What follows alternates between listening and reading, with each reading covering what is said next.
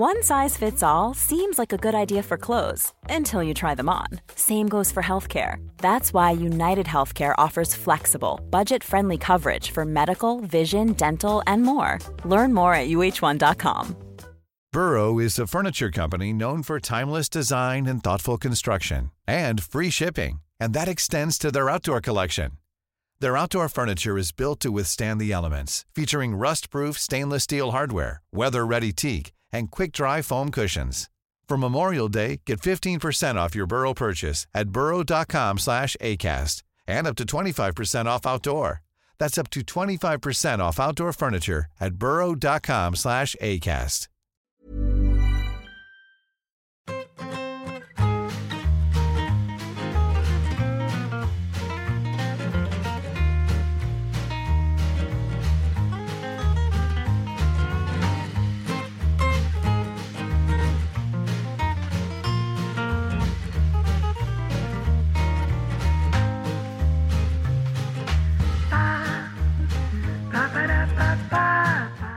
Los típicos, así un poco pantomima full, que dice, uy, qué miedo, qué miedo que da esto. Impresiona, Pero- ¿no? A, a mí me impresiona. A mí me impresiona. Eh, es que puedes hacer un montón de cosas que hace unos años no se podían hacer. Sí, Creo eso que es venga un poquito bastante. pantomima también, ¿eh, Juan Arena? No, pero a ver, puedes clonar voces, puedes hacer que actores. Mira, aquí está Carlos. Que, que, eh, Kevin Spacey grabara películas y como ahora no mola a Kevin Spacey, le quitan la cara y sale otro. Bueno, mí Cancelado. esas cosas me asustan un poco. Porque Sí. igual dentro de un tiempo Kevin Spacey vuelve a protagonizar películas que no ha protagonizado. ¿Sabes? Un Ah, poco raro. sí. Eh, tú te habrás clonado tu voz, ¿no? Conociéndote un poco. Sí, sí, sí, sí. Eh, de- la de López, la de Yanela, la- pidiendo sus permisos, ¿vale? Porque, porque hay que pedir los permisos. Pero Sí. pero sí me ha costado un dólar.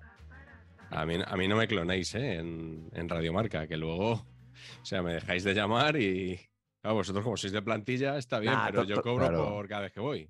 No, pero el talento no se. bueno, te clonaremos igual. Sí, muy de pantomima esto también, ¿eh? Carleto, ¿tú has experimentado con la inteligencia artificial? Nunca. No me interesa mucho. La peli de Spielberg y poco más, ¿no? ¿Cuál es la peli de Spielberg? Inteligencia Inteligencia Ah. artificial. Pensaba que búsquedas de alguna peli de Spielberg. No, no. No. No, no, no, no he mirado nada. Y yo, para la mitad de las cosas que nos mandan a hacer los gurús del periodismo digital, Sí. yo estoy deseando que llegue porque la va a hacer la inteligencia artificial fenomenal. Y entonces la, la gente que sabe un poco de, Ah, en este caso de cine, que es donde yo sabéis que trabajo, eh, podremos dedicarnos a escribir sobre lo que sabemos y no a hacer noticias sobre claro. cuándo se estrena eh, no sé qué película, en qué cadena emiten no sé qué tal. Eso Sí. que lo haga la inteligencia artificial perfectísimamente, que ya Sí. nosotros haremos otras cosas. Y como no van a, quiero decir, no fichan a más gente para hacer eso, Claro. o sea que... No sé, el peligro será que despidan. No que no, que no fichen, pero. Eh, en- No, porque, porque eso lo tendrá todo el mundo. La Ya. inteligencia artificial va a ser la misma para todos, no que, que es que Bueno, bueno, ya veremos, una ya veremos. inteligencia artificial buena y, y- y otra Hombre, pero habrá gama alta y, y un poco low cost, ¿no? De inteligencia artificial. en low cost vamos a ser nosotros, claro, como hasta ahora. Sí. Hace unos años en el Confidencial, eh, no sé si se echaron para atrás luego o qué pasó, pero presentaron como una especie de redactor que hacía noticias que era un, que era un robot. Y creo que hacía crónicas de partidos que, claro, cogía, chupaba los datos de, de los minutos en los que se producía cada gol, eh, las tarjetas y tal, y te redactaba una crónica eh, a partir de eso. Y realmente, o sea, yo que me he hecho miles de crónicas eh, como esa, pues siempre pensaba, esto lo puede hacer un robot perfectamente. Claro. matchup, En, en realidad no decías robot, decías mono con, con pistolas, Sí, o sí, sí. un babuino de estos, una cosa así. Un, mono con un lapicero entre No los lo dientes. sabías. Eso es. Iba a deciros que en Matchup, creo que lo comentamos el otro día internamente, Matchup, que es la app que tenemos los padres de, de los chicos que juegan al fútbol, supongo que habrá lo mismo de Basket Patch. eh, hay, un, las crónicas de, hay unas crónicas de cada partido, cada resultado de las federaciones autonómicas y tal. hay un apartado que te hace una crónica de, de- del partido solo con los, con los datos de la, del acta, digamos. Y, y vamos, da el pego completamente. No, no interesa a nadie, pero da el pego completamente. Me interesa mucho a, a los chicos, ¿no? Me A imagino. los niños sí les gusta verlo, pero bueno. Sí, yo creo que Pacheco Junior ya está en una edad que esto No, mm, se la trae un poquito más no. al pairo, ¿no? Se nos queda un poquito ya, sí, un poquito pequeño. Oye, en publicidad, inteligencia artificial, A tope. ¿sí? Sí, sí, sí, sí. sí, sí. Eh, No sé si habéis visto la cagada que ha, que ha publicado hoy de hace dos semanas el Celta. Ha hecho una cosa con inteligencia artificial para el Día de la Madre, una cosa eh, vergonzosa. Pero yo creo que sí, que vamos, desde luego, eh, en, mi- en mi curro la utilizamos ya, desde luego. Y yo tengo la impresión de que yo que soy copy, eh, el 80% del trabajo que hacía como redactor de picar texto, eso desaparece. Y teóricamente nos podemos entregar a cosas que generan más valor, eso lo quiero ver yo. Sí, Eso lo quiero lo que ver yo siempre se dice, ¿no? Lo, lo- lo haremos desde nuestras casas en el paro. Eso es la, esa, esa es la impresión que tengo. Eh, pero sí, sí, sí, lo nuestro, vamos, a tope, claro, evidentemente. ¿Le, le- le hacéis preguntas a ChatGPT normalmente? Sí, ¿Sí? sí, sí. Yo Por mucho. ejemplo, ¿alguna que se pueda contar? Estoy pensando lo que se pueda contar. Yo, yo, le, yo os mandé una una vez que era, le pedí que redactara una carta de renuncia eh, de forma educada para una cosa, ¿os acordáis? Ah, sí, es verdad. Y lo hizo, pero fenomenal. O sea, a partir de esa base no había que cambiar mucho para, para presentar la renuncia. ¿eh? Lo que pasa es que luego no, he renunciado, o sea, lo tengo ahí un poco en stand-by. A ver, ahora mismo en el modo, por ejemplo, generar ideas creativas de lo mío, Sí. mm, más bien no. Y más bien se repite más que, que el ajo, ¿no? una cosa Sí, sí. increíble. Pero hay que decir que son los modelos que, que- que son los públicos. Total. lo- lo- lo- total. los que tenemos eh, accesibles Total. nosotros. Que vete a saberlo. eh, eh, El Sí, modelo sí. bueno, ¿dónde estará? ahí. Porque es, es Pero es que igual. ¿eh? Si le pedimos a la inteligencia artificial las 50 personalidades más importantes del podcast en España, ¿crees que saldría como la lista de Andrés Rodríguez o Pues mira, ya Yo- te yo digo, creo que no. te digo, John no estaría, porque yo no estoy en ninguna. pues en esa sí? ¿En cuál? ¿En la, en la inteligencia artificial? Ni, en esa, porque Es esa beberá, beberá de sí. fuentes y como yo no existo para ninguna lista de este tipo, pues Claro, la inteligencia no artificial no, podrá meterme en ninguna. Pues dice, bueno, aparece en una el partimos de la último. base- Partimos de la base que lo tuyo no es un podcast. Es un A ver si va a ser eso. Es que. Y, y luego no te mueves, luego no.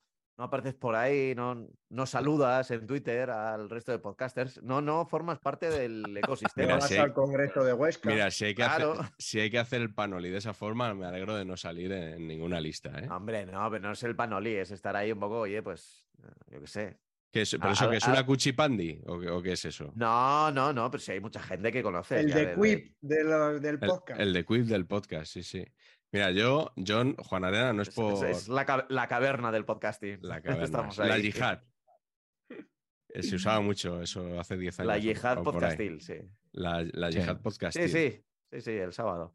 Que, que no quiero no quiero llorar, Juan Arena, pero o sea, ya que no salgo en esas listas, tendré que conformarme con tener miles de oyentes, eh, con facturarle a Radio Marca que lo emita para 70.000 personas más, eh, ir teniendo un poquito de publi, eh, la fama, eh, la notoriedad, el cariño de la gente, me tendré que conformar con eso.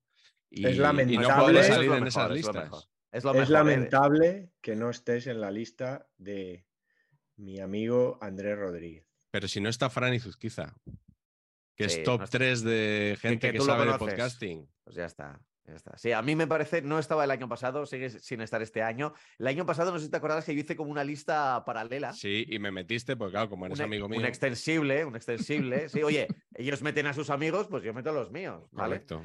Y ahí sí que estabas, ahí sí que estabas. Y faltaba un montón de gente. Y en la lista de este año, algunos de mi lista extendida están, como Molo Cebrián, que el año pasado no estaba, Sí. y, Y otros este no- año está. el año nada. pasado eh, estaba en la lista Pablo Iglesias y este año, no sé por qué, no lo han metido. Bueno, La- ha caído en desgracia. Yo creo que la inteligencia artificial y la ley del lo bueno si breve, dos veces bueno, Sí, de Gracián. porque tu podcast tiene esa extraordinaria virtud, que además es breve, y eso me parece sensacional. Eh, debería, vamos, determinan que, que deberías estar, Miguel. Mm. Bueno, pero luego hacemos saber y empatar, que son dos horas aquí para, para compensar, o sea, para el contrario. ¿Cómo? Per- perdona, perdona, ¿dos horas? claro que no, que no- pero- ¿Dos horas? Sí, Juan Arena, hoy, no, Me, ha- hoy, me has engañado en esto, dos hoy te acuestas, hoy te acuestas un poquito tarde, Juan Arena. Perdónanos, pero, pero es así. Bueno, es un honor tener hoy aquí a Pablo Juan Arena, Bravo. que sí El- el- figura entre honor los es el mío. 50. El honor es tuyo, bueno, y nuestro también. Sí figura en, En, esa en la lista. primera media hora el honor es el mío. Luego ya. Luego ya. entre los 50 del- del podcasting. Eh, Juan Arena es un talento radiofónico alucinante que yo creo que mucha gente ha descubierto de forma demasiado reciente, pero más vale tarde que nunca, porque hace dos años, ¿no? Por estas fechas lo petaste con un, con un Sí, podcast es verdad. en salió- Radio Marca. ¿En qué fecha estamos? El 16 de mayo fue. Sí, fue el pues día que la, se- salió, así la que- semana sí, sí. pasada. ¿Eh? Pues estaba ahí hizo saliendo- dos años. Estaba saliendo el podcast, el primer episodio, luego enfermé de COVID y Sí. tardó como tres semanas en salir el segundo episodio. sí, sí, lo por recuerdo. culpa de. Pero me vino muy bien, me vino muy bien. eh, eh, esto queda un poco raro, pero mm, porque además lo pasé mal, o sea, no fue un positivo sin más, sino que estuve ahí jodido en casa.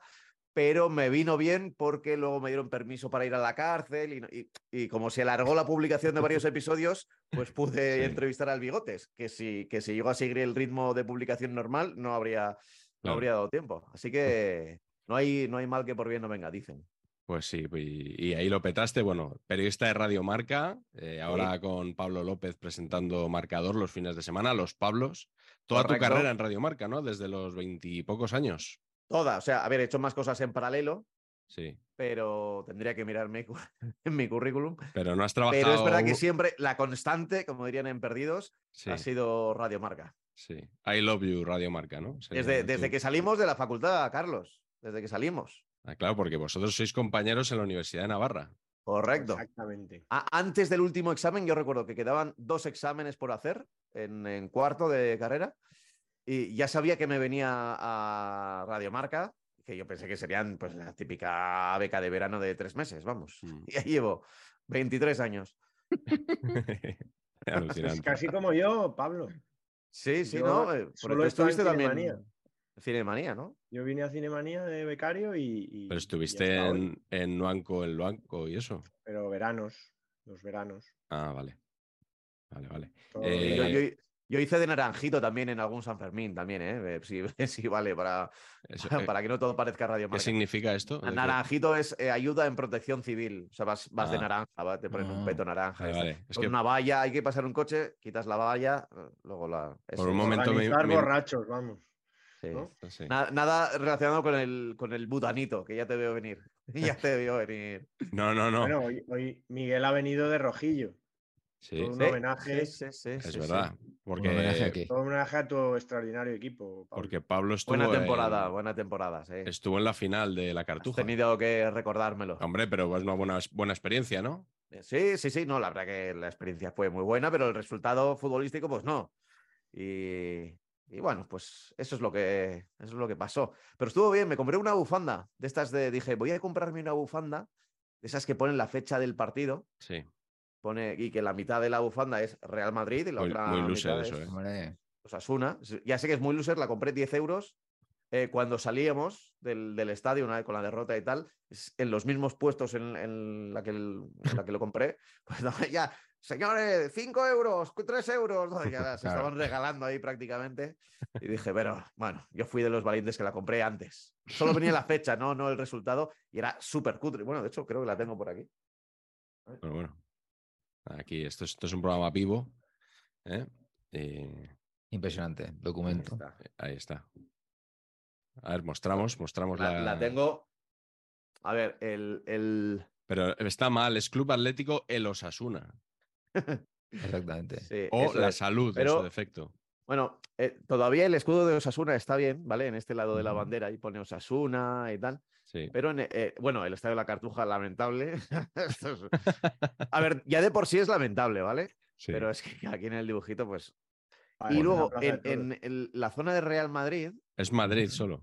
solo Madrid y pone un- una camiseta blanca que pone Madrid. Madre mía.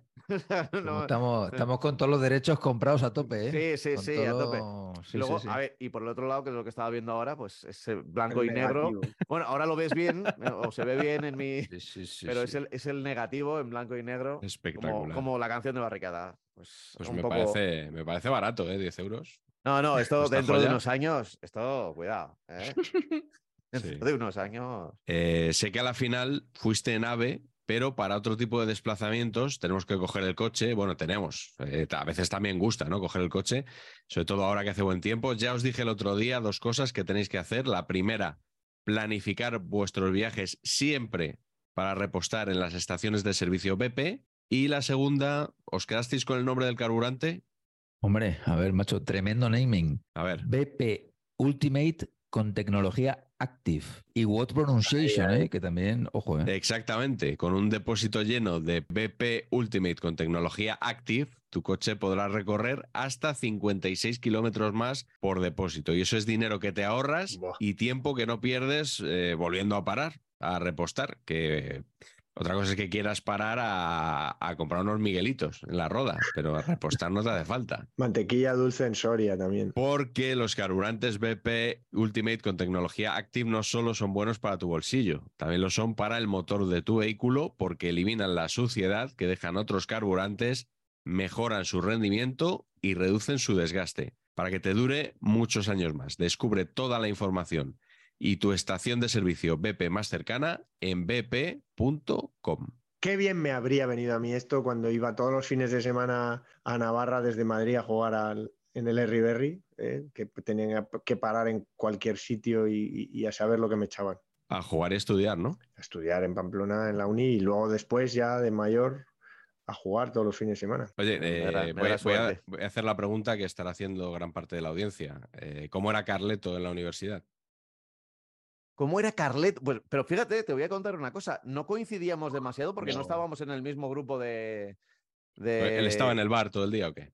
No, él estaba en el grupo de los listos, sobre todo Mm. primeras filas. Yo lo recuerdo primeras filas y yo no era de, lo- de los de la última fila y estaba Ramón Campos, pero estaba entre medias, con los de Burlada, un poco haciendo como, como yo era de Pamplona, pues con los de Pamplona, haciendo... ¿sabes? Carleto, poco- primeras filas, que no, no se Sí, podía sí, saber. sí, sí. No, yo creo que tú, eh, Pablo, acabaste en 99 o 2000. Yo acabé en el 2000, Yo acabé en el 99. pero, pero que coincidíamos en algunas clases, ¿no? Yo empecé con tu generación, pero como había estudiado Derecho antes, acabé una, lo hice en tres años. Ah, amigo. Ah, yo empecé con, tú eres del curso de Carlos Ranedo, Sí, sí, sí. gran sí. amigo Estuvo mío, aquí, compañero de piso estuvo aquí también. Pero claro, en primero sí que coincidíamos en muchas eh, asignaturas, ¿no? Yo hice como un primero y segundo, más o menos así, con algunas convalidaciones y tal. vaya Y luego ya me reenganché con el curso de, por ejemplo, David De. Sauquillo. De Sauquillo. Luis Pollo. David Beriain, Rafa Cores, Beriain. Alejandro Oliva, Yayo Delgado, que han estado muchos Sí, por sí. aquí. Mucha calidad ahí, ¿eh? ¿Habéis, habéis nombrado? Mm. David Buena gente. Álvarez, que está en. David Álvarez, que estaba el otro día ahí también en Sevilla. Sí, sí. Bueno, pues, Sí, sí. eh, buena promoción, ¿eh? Buena promoción. Olivier Lorenzo. No, Olivier es de tu generación. Sí, Oli, que también estaba allí. Eh, que es Lorenzo Calonge en el país. Ah, sí, sí, lo he leído yo. De, escribes sobre el Real Madrid, ¿no? Sí, sí, sí. Ahí también estaba al lado de David el otro día. Olitense. Vamos ahí. Sí. Habrá que engañarle para que venga también. Bueno, pues eh, nada, ya, eh, por acabar la presentación, que este señor tiene, tiene dos premios Ondas, uno del podcast, que es como, bueno, sí, pero no, Correcto. y uno Como de del verdad. podcast. Pero como. Vamos a ver. El coño. O sea, Esto es poco de. de los, Pero del es que- podcast. Es que a mí me Que- supo que muy Lo mal. tengo. Ahí está. Mira, los ahí. caballitos alados y el de las tres muertes de mi padre. Ahí, ahí, ahí, Eso. ahí. Eso haces zoom tú luego, ¿no? Sí, sí. Y ahí un balón de rugby, que no juego en mi vida, Julio. ahí está, encima de los dos. Rubí japonés. Que el que no, el que no haya escuchado las dos muertes, muertes de mi padre, pues. Las pues es tres, las tres. la- perdón. Igual solo escuchaste cuatro capítulos, pero son No, las tres. son- dos premios, pero tres muertes de las tres muertes de mi padre. eh, que es un podcast Ahí, hice la, la producción y la edición, ¿vale? Sí. Ahí está sobre todo Pablo Romero. Sí, Pablo Romero, bueno, es la su historia, la historia de... Es, su, es su historia, es la historia del asesinato de su padre. Eso es, sí, sí. Bueno, un podcast fantástico y, y que recomiendo a todo el mundo. Saludos cordiales no lo recomiendo porque ya lo ha escuchado todo el mundo. Y ese era el Ondas que tenías que haber ganado, el mejor podcast. Eh, lo dije en su día, se enfadó alguien ¿Sí? porque ¿Ah, lo interpretó, sí, se enfadó alguien en Twitter porque lo interpretó como un desdoro Ataque. hacia los podcasts que habían ganado. En absoluto pretendía serlo. Eh, pero como todo hay que explicarlo, pues bueno, yo dije que para mí el, el gran podcast de ese año y además que hablaba sobre el mundo de la radio y con un formato que era el más adecuado, que era el sonido, pues era el que, el que hizo Juan Arena. Pero bueno, pues mira, Vale. si al final Luego- te digo lo mismo, tú te llevaste ahí el, el aplauso de un montón de gente, ¿eh? cuando digo que lo petaste, o sea, diste en la diana con eso. eh, La verdad es que luego me fui dando cuenta, y bueno, y por ejemplo, de hecho, te digo, cuando estuve en Sevilla, eh, mm, el, el sábado, después de las ruedas de prensa, no, el sábado fue el partido, el viernes, después de las ruedas de prensa, no había taxis en la isla de la Cartuja, si no pasan cosas, no van taxis, incluso aunque pasen cosas, no, no, no, Joder, no hay taxis de, Sevilla, no- A ver, hay, hay 50.000 personas cuando el día del partido, pues claro, yo no sé cuántos taxis tiene Sevilla, pero eh, a los cinco minutos todos han desaparecido, ¿no? Y hay 45.000 personas que quedan sin taxi. Y el día anterior, de repente me encontré con dos periodistas que habían pedido ya un teclas, me acerqué a ellos, que no, estás buscando tal. Y cu- en cuanto me presenté, es todo, ay, el de saludos cordiales, hombre, vente por aquí. O sea, me, ha- eh, me ha abierto puertas, taxis y alguna otra cosilla más. O sea, sí, sí. eh, me, me ha- me ha servido. Y, y hay mucha gente dentro del mundillo y fuera del mundillo también, bueno, dentro del audiovisual, que, que, que me lo recuerda todavía. Ha pasado dos años. La verdad que tampoco he publicado mucho después. O sea que sigo viviendo de las rentas. Sí, Bueno, ahora estás con Expediente Negreira, ¿no? En- Expediente Negreira, está bien que me lo recuerdes porque Lo tienes un poco abandonado. no, a ver, estoy preparando buen material, ¿eh? Pero es que eh, eh, cada vez que saca un episodio tiene que ser bueno. ¿Por qué? Te lo explico. Eh, igual hay, hay mucha gente que me lo pregunta en, en- en Twitter y les digo lo mismo. Te la pregunta uno. Eh, sí, es- eh, bueno, de hecho ninguno, pero no, no, hay alguno más, so- sobre todo en Instagram. ¿Cuándo el siguiente? Tal?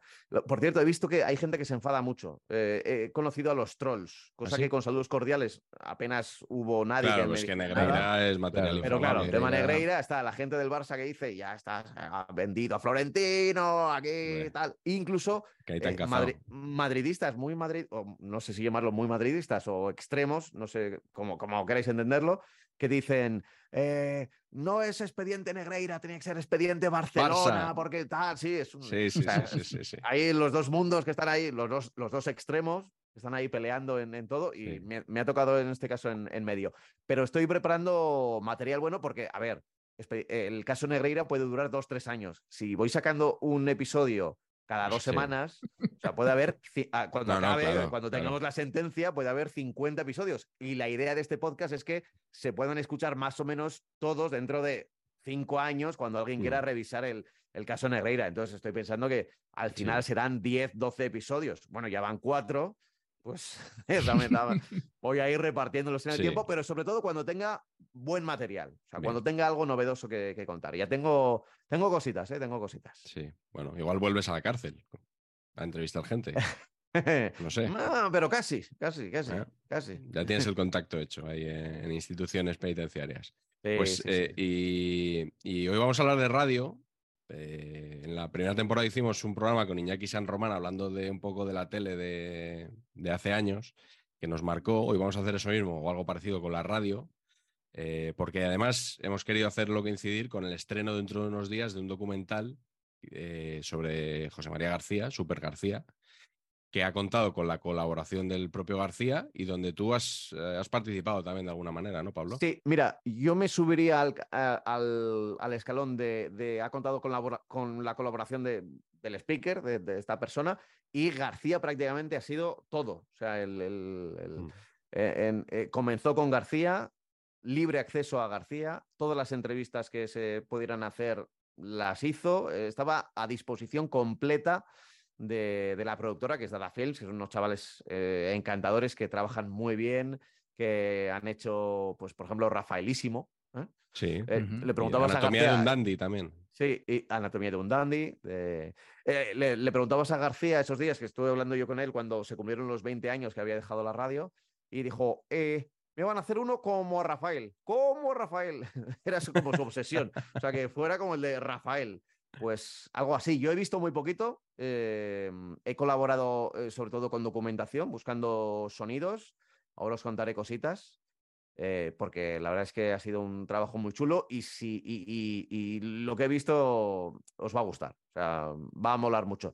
No lo he visto todo, ¿eh? luego igual puede que sor- sorprenda, pero Vale, vale. conociendo a la gente de Dada y conociendo el material que tenía en las entrevistas que han hecho y demás, le va a quedar una cosa muy Mm. chula, muy chula. Bueno, yo voy a escribir para Cinemanía ¿eh? sobre este documental. Me lo ha encargado el, el director, me ha encargado un, un artículo. Es un estar- biopic, es un biopic. Espero estar a la altura. Prefiero biopic. ¿eh? Biopic. Bio- Biopic. Biopic. Es más, biopic. es vale, más snob todavía que. Es biopic. todavía más, ¿no? Vale, vale. Eh, No sé, vosotros. no sé si, si habéis visto el, el tráiler eh, de, Sí, el teaser. El teaser, sí. Es el comienzo de la serie, realmente. ¿eh? O sea, la, serie comienza así. O sea, él se sienta en el estudio de radio y dice: eh, Las 12 y un minuto, 11 y uno en Canarias, saludos cordiales, he vuelto. Y se santigua. O sea que a partir de ahí todo puede ocurrir. Mm, Pues eh, lo mismo que en Saber Empatar. O sea, y me gusta que ya hayas llegado haciendo imitaciones, que es un poco sello de la casa. O sea, va- vamos a estar muy, muy a gusto hoy. Sí. Eh, no sé, eh, Carleto, Patch, vosotros sois, habéis sido toda la vida muy consumidores de radio deportiva. Yo absolutamente. Pero habla tu patch que llevas ahí mucho rato callado, macho. Eh, el el mapa de calor, vamos a inclinar un poquito el campo. Sí, hombre. La gente está, o sea, hemos bajado la audiencia hasta mínimos inconcebibles. Hombre, es que es la estrella del programa, entonces, claro, se nota si está ahí que no Bueno, participa, encima- se nota. Bueno, os estáis dando vuestro hueco, pero si pretendéis que os arrase como todos los días, pues aquí estoy. ¿Qué voy a hacer? Mundo Radio Deportiva, claro, eh, pero yo creo también es un poco todo tradición, ¿no? De padres a hijos. A mí- ¿No, no os ha pasado eso? A mí, por ejemplo, mi padre Sí. es que escuchaba todo esto y Mm. entonces yo ya de muy pequeño, claro, yo soy un poquito mayor que vosotros, entonces eh, ligeramente todo. Y, hostia, por ejemplo, mi, mi descubrimiento de la radio deportiva es García por la noche en verano. O sea, en verano de alargar todo, entonces era García y luego entraba uno que se llamaba Antonio José Alés, que te invitaba a descubrir ovnis, que era una cosa loquísima. Entonces estabas hasta las 4 de la mañana allí en el patio, tío, Sí. intentando ver que si pasaba un ovni no sé qué. Entonces llamaba a uno de, de Huesca y decía que había visto una cosa rarísima. Claro, joder, pues eso. Y luego, claro, eh, a mí me flipaba el mundo ir en el coche y escucha- escuchar el carrusel deportivo. Ir en el coche a lo que fuera, a llevarnos a Mm. jugar a nosotros o de excursión o lo que fuera. Mi madre absolutamente cabreada y renegando y nosotros tan, tan a gusto. Claro. Esos son mis recuerdos. Y entonces, esto de los ovnis es anterior a, a Polvo de Estrellas de Carlos Pumares. Era en la SER. Lo de los ovnis era en la SER. Era en la etapa la SER. eso era en la SER, sí. sí, sí. Vale, vale. Carleto, tú eh, algún día tendremos que, ya que no creo que podamos invitar a Pumares al programa, tendremos que hacerle un homenaje un día, ¿no? Hablando de polvo de estrellas. Por supuesto. el número el uno. monolito de las listas, de sus gritos, de sus. El arroz- monolito. arroz con leche. Penergan. Cibergrán. Sí, yo. Yo, No, no, yo lo habéis su- dicho mal, es Fiber. Fibergran. Penergan. Pero eso ya es, ya, es ya es derivadas, porque en Antena 3 no hacía esa publi. Yo creo. Sí, En yo, el- yo, los- sinceramente No, no, no el- recuerdo de, de, de cuándo. No, lo de. Fue lo uno de... los audios virales. ¿Os dais cuenta que fue uno de los primeros audios virales en Sí, que existiera sí, la sí, viralidad? total, Yo no sé total. cómo, cómo Sí. llegaba eso a la Sí. gente, porque no. Sí. no- Radio Voz, quizá. Fibergrán es de finales de los 90 en Radio Voz ya, sí, sí. Sí, sí, puede ser, sí. Pues yo le sumo el, el- el- el- Pues obviamente mi padre era futbolista, os podéis imaginar que todo lo hacíamos a través de la radio. O sea, yo recuerdo escuchar a José Luis Fernández abajo en los partidos del español, cuan- cuando, el mismo periodista eh, comentaba los partidos del Barça y del español, si, si no coincidían, eh, que eso es, vamos, absolutamente imposible hoy Sí. eh, cuando digamos que todavía las emisoras mm, eh, lo de lo que haya cadenas nacionales es algo que, que- que en mi infancia no, no existía. O sea, eran las radios eran muy locales, muy de la ciudad, muy de. Mm. Y, y entonces sucedía eso, ¿no? Que, que- Mm. que- que yo creo que Antena 3, bueno, la cadena SER, por supuesto, había programas nacionales, pero era mucho de programas locales y de emisoras locales asociadas a, a cadenas, pero, pero primaba mucho lo local. Mm. Y, y aparte de eso, de, de- de vivir el fútbol por la radio, porque la televisión tenía otro alcance, apenas estudio estadio y poco más, eh, es que mi madre es una es la loca del transistor. O sea, ín- íntimamente en casa la conocemos por la loca del transistor, pero incluso en su juventud. Eh, o sea que la loca de la loca del loco de la colina, por cierto. O sea, yo recuerdo eh, la sintonía de Pink Floyd es, es mi, es mi, es mi niñez, vamos, absolutamente. Así que, que, bueno, y, y- y Luis del Olmo por las mañanas y lo que haga falta, desde de costa a costa. Antes de protagonista, yo ya oía de costa a costa. O sea que, ¿no? y la tertulia de Antena 3 por las tardes, o sea, yo también escuchaba eso toda la vida, no sé, todo. Me acuerdo de Hermida en Antena 3, o sea, en la Mm. radio. Sí, sí, la verdad que, que- Y sigo, sigo siendo un gran consumidor de radio, Mm. de radio en directo, y yo tengo que decir que escucho pocos podcasts autodenom- autodenominados podcasts, pero escucho mucho podcast de programas de radio.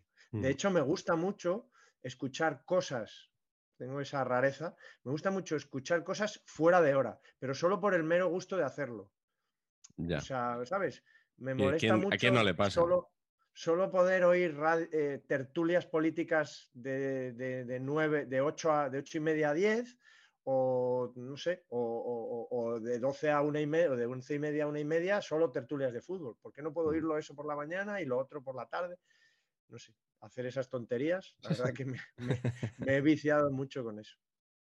Bueno, está bien consumir radio en cualquier formato y a cualquier hora y cada uno a su ritmo y hay, hay muchas cosas para, para escuchar.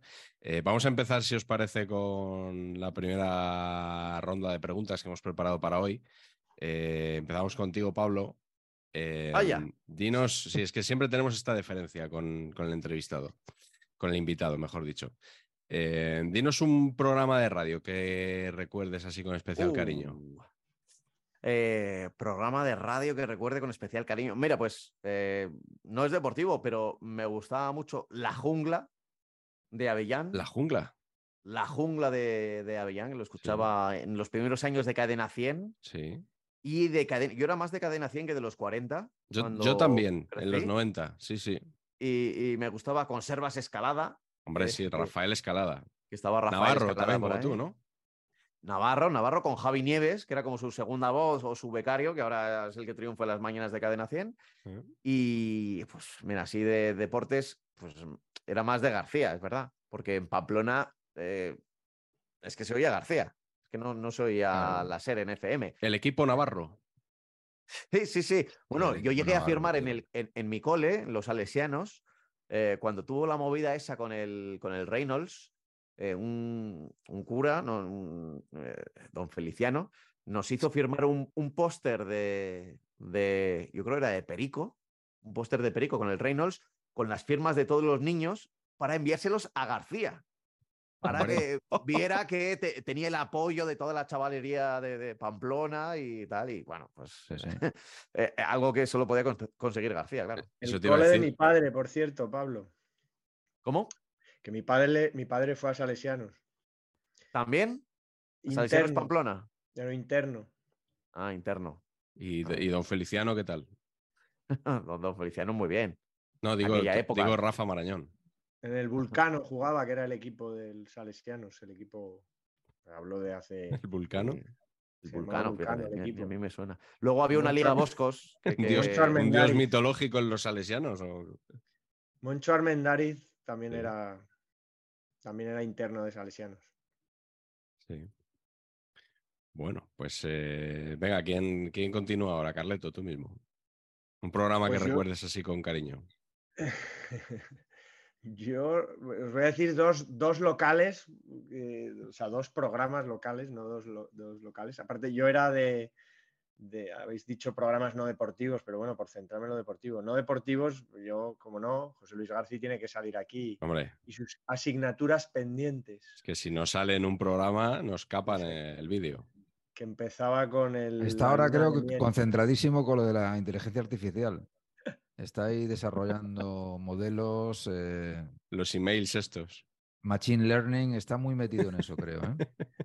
Pues Garci ponía la luna de miel de Gloria Lasso, temazo, y, muchas veces hablaba de fútbol, ya entonces. Y yo recuerdo una grandísima conversación sobre camisetas, en una especie de saber y, em, de proto saber y empatar, en, asignaturas pendientes.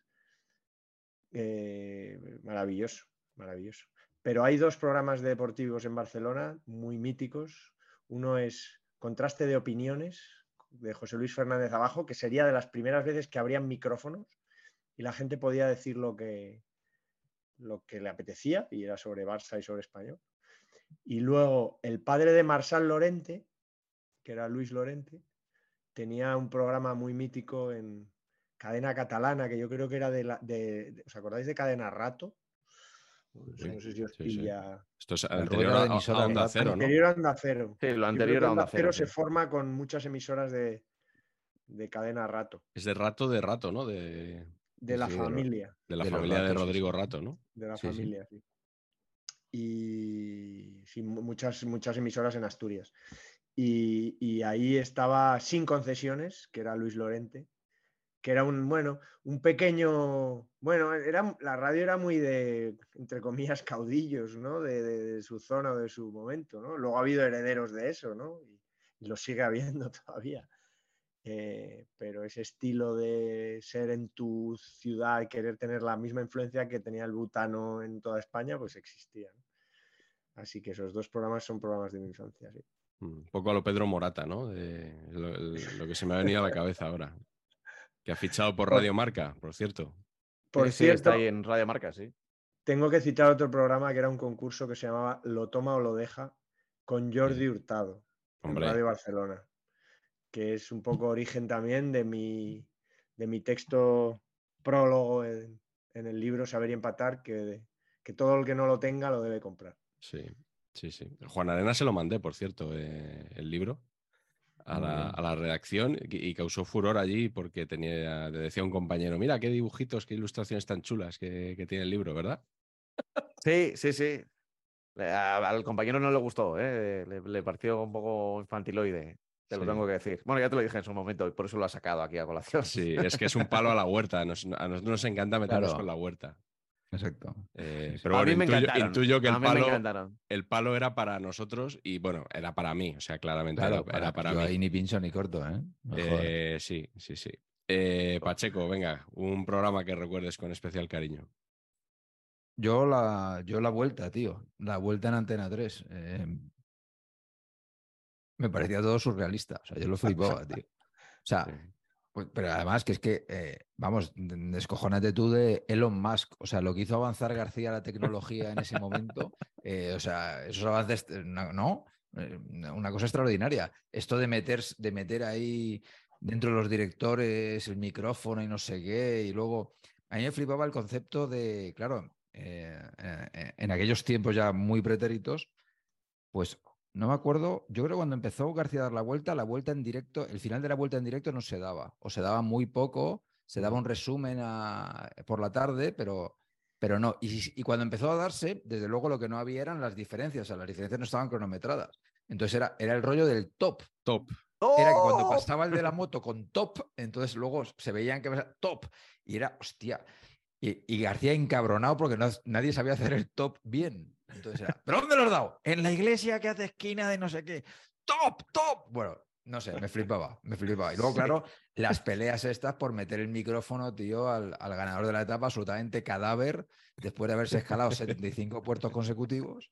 Y entonces veías a García, tío, o sea, adelantándose, o sea, abriéndose como Moisés, abriendo las aguas, abriéndose paso y metiendo el, el, micrófono. O sea, no, me, me flipaba, me flipaba. Sobre esto del top, eh, había una anécdota muy buena, que es que no, no, sé quién era el que iba en la moto ese día, pues no sé, Pepe Gutiérrez. Pepe Gutiérrez fuera, ¿no? era normalmente, sí. Eh, igual era en otra emisora, no sé, el que fuera. Entonces, eh, pues eso, les, les, pidió García que hicieran un top para, para pillar referencias. Entonces eh, pasó uno y dijo, top de la bandera de Colombia. Y la bandera de Colombia era un fulano que llevaba una bandera de Colombia y que iba corriendo detrás de la bici. Entonces, no, no te valía como top. Blanco móvil, sí, señor. Sí, No, yo, recuerdo que se enfadaba si la realización, por ejemplo, eh, pasaba a Pepe Gutiérrez y decía, eh, pancarta de 20 kilómetros, top. Y, y luego el helicóptero o la Claro. imagen no se veía la pancarta de 20 kilómetros y García eh, se cabreaba con, con el asunto porque, porque el realizador no había sacado la, la- la- la pancarta. que eh, hacían que no, veían que no escuchaban Antena 3, ¿no? Molaba muchísimo como de la nada, porque ahí no había nada, solo unos ciclistas corriendo, se inventaba un- una catedral sonora de, de referencias de, de s- de- del- los coches, las motos, el helicóptero, el, el capitán que "Pues no hay nubes por aquí. tal, y- y- o sea, se, se- Sí, se sí, creaba total. como una E- especie de, Era un de universo. sí, discurso, sí, sí. El, el luego me GPS le mató, el GPS le mató. Total. Y otra cosa que le mató, tío, fueron las imágenes. Porque no sé si os acordáis que, claro, cuando había las imágenes, cuando de repente Ares gritaba. ¡Increíble! ¿Cómo remonta la serpiente? Y entonces, de repente había imágenes y se veía que iban los corredores. Taca, taca, taca, taca, ¿sabes? A 15 por hora, cuesta abajo, sin dar pedales. La emoción del Tour de Francia. Bueno, pero eso es un poco también lo del fútbol de, de Sí, ahora, ¿no? sí, Que, sí, que sí. ahora está, está por bloques, nadie ataca y Total. ahí están los narradores. Muy de Ares, por cierto, ¿eh? El- a mí, narra- como narrador de ciclismo, me flipa Ares. Me gusta Sí. mucho. Le están dando Pues muchos palos últimamente, ¿eh? A Ares. Ah, pues a mí. ¿Por ¿y qué? por qué? ¿Qué ha hecho? Pero eh, bueno, además que hace poco eh, criticó que los, los miembros del Euskaltel eh, hablaban en euskera. como que no, no se entendía y tal, le dieron muchos palos. Eh, sí, sí, sí. Pues se, pues se comunicaban así.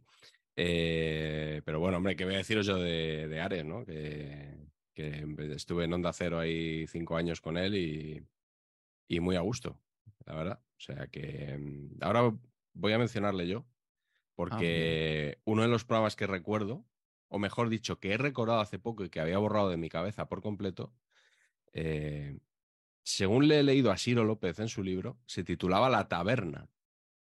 Yo no me acuerdo de eso, ¿eh? Juan Arena, ¿tú te acuerdas de esto? Pero eso, eh, ¿a, a qué, pro- a qué época te refieres? Yo, Es yo la época de Antena 3, Sin post García, García.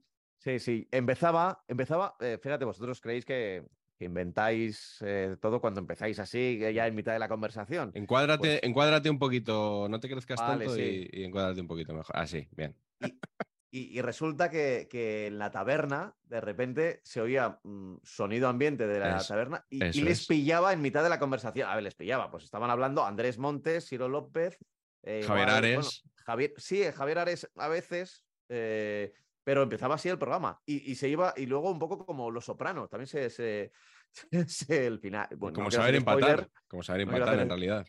Pero ¿Y se esto, iba a qué hora era esto? diluyendo un poquito. Pues yo te diría que era antes. A las de- 8 de la tarde, yo creo. No, Era yo- a las 8 o las 9. Yo te diría más 9, 10 de la noche, una cosa Sí, así. por ahí, puede Sí. ser, puede ser. Esto es cuando se va García de Antena 3. desbancar a Radio Gaceta de los Deportes. Muy bien No, era, visto. era posterior. Era po- no, no, no era, duro, no era la misma duro de hora. roer. No era la misma hora que Radio Gaceta. Y, y efectivamente era así. Simulaban que estaban en un bar. Había ruido de fondo. Creo que había incluso un camarero de vez en cuando que se acercaba a hablar con ellos. Que no sé quién sería. eh, que sería alguien de la redacción. Fue un poco la apuesta porque no podían competir con un programa nocturno con, con García, ¿no? Y, y bueno, se inventaron esto. Casos que duraron un, un año, una temporada creo que es lo que duraron. Porque como bien les había dicho García, el grupo Prisa les, les dejó tirados y se tuvieron que buscar la vida. Pero el programa que yo quería recordar no era este, sino uno en el que estaba también Andrés Monte, Juan Arena, que se te pilló a ti de cerca. No sabes cómo te quiero. Hombre, Buscando la felicidad, Muy mítico. Ese, en Radio Marca, a las 2 de la tarde, si no me equivoco, ¿no? dos y media. Dos y Sí. media. Yo creo que era de dos y media a cuatro. Duraba hora y media. eh, la sintonía sonaba durante cinco minutos porque Montes Porque- no había llegado. Porque estaba entrando, estaba entrando en el edificio en ese momento. El o sea, parking. Claro, a ver, claro. Montes hacía la NBA, luego se iba a la. Bueno, creo que después de los partidos de NBA se iba a cama tarde, casi a las 8 de la mañana o a las 9.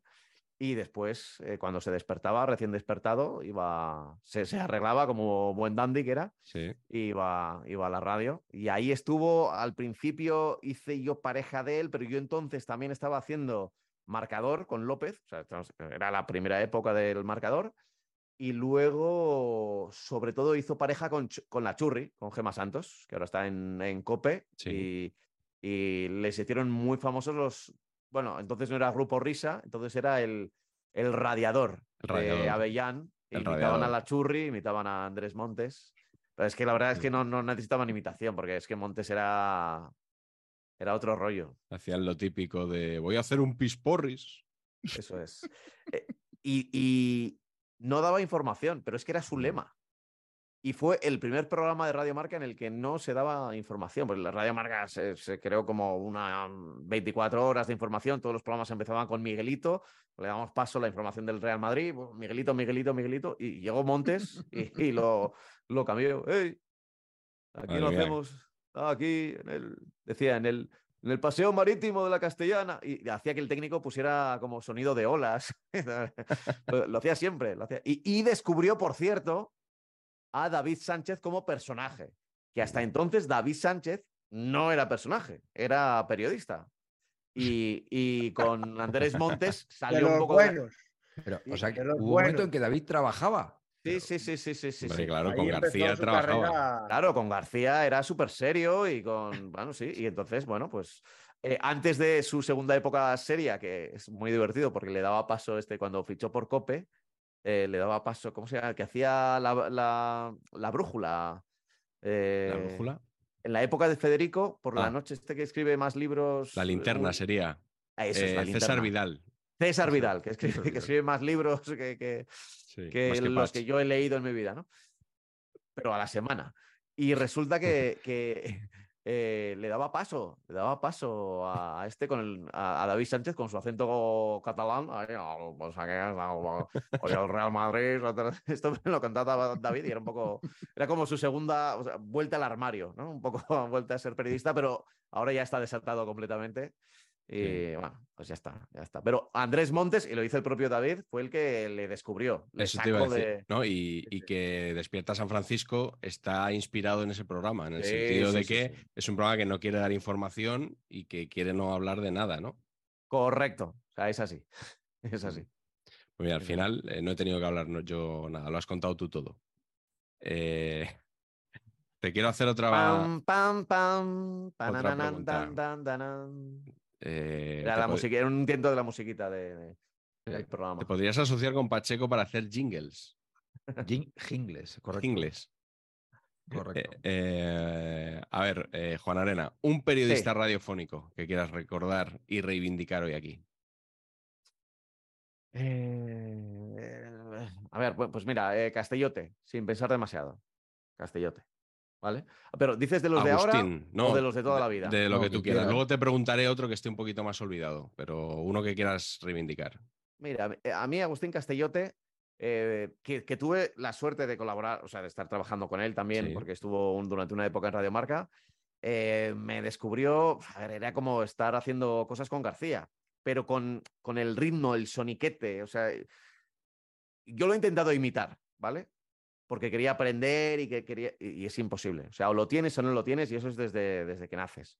Y Agustín lo tenía. Y si te sigue contando historias, te, te- te- te quedas babeando, escuchando. Es- A mí me parece que es de los, de los periodistas a tener en cuenta. Y que, y que como siempre estuvo en un segundo plano, pues nunca, nunca se supo mucho de él. Y, y, por ejemplo, Lama eh, decía que era el mejor narrador, que era mejor narrador que él cuando narraba cosas, sí? pero Agustín al final no. Sí, sí. Nunca le he no- escuchado narrar a Agustín Castellote. No me porque acuerdo. debía ser de los 80, claro. En el momento en el que empezó con, con García y demás, ya, ya no narró. Ya Mm. se quedó solo en el, en el estudio. Pero Lama lo tenía como el mejor narrador. Ah, sí. Sí, sí. Bueno, Carleto, ¿quién, ¿a quién quieres reivindicar tú? Yo quiero reivindicar eh, un carrusel, que era el carrusel, no carrusel, ahora no me acuerdo cómo se llamaría, estaría bien que nos lo, que nos lo comenten, pero mm, uno grande o uno eh, olvidado. No, el Eh, olvidado luego. Vale. Pues entonces, por ahí quiero olvidar, o sea, quiero recordar a un gijonés ilustre, ¿no? Volviendo a esas sagas deportivas gijonesas, que es Gaspar Rossetti. Hombre. Yo- Gaspar para mí era, lo asocio completamente a, a la Quinta del Buitre, al, al descubrimiento y, y- bueno, la, el- la eclosión de, del buitre lo- a esos años, ¿no? Ya desde los, quizá desde las ligas de, del- de las ligas del Athletic también, yo creo que ya, ya lo escuchaba, y él hacía el programa de- del Butano, lo hacía los viernes por la noche, viernes y Mm. sábados por la noche. Y, y ya solo por lo de son las 12 y 7 hora de agente secreto, ¿no? 0007, Pero ¿no?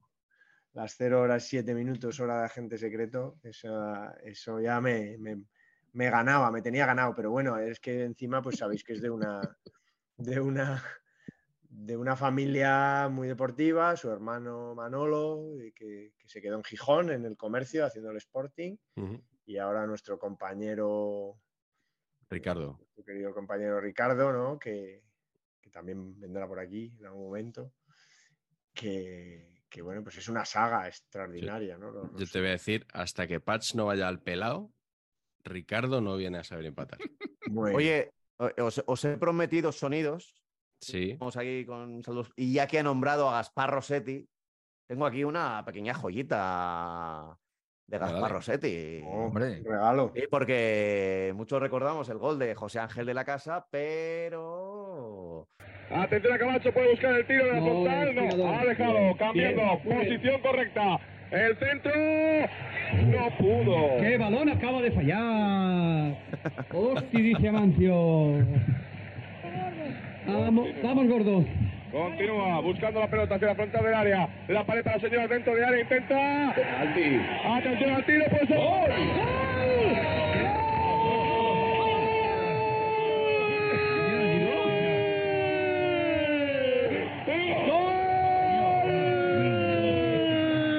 ¡Sí, señor! canta más García, hay que decirlo.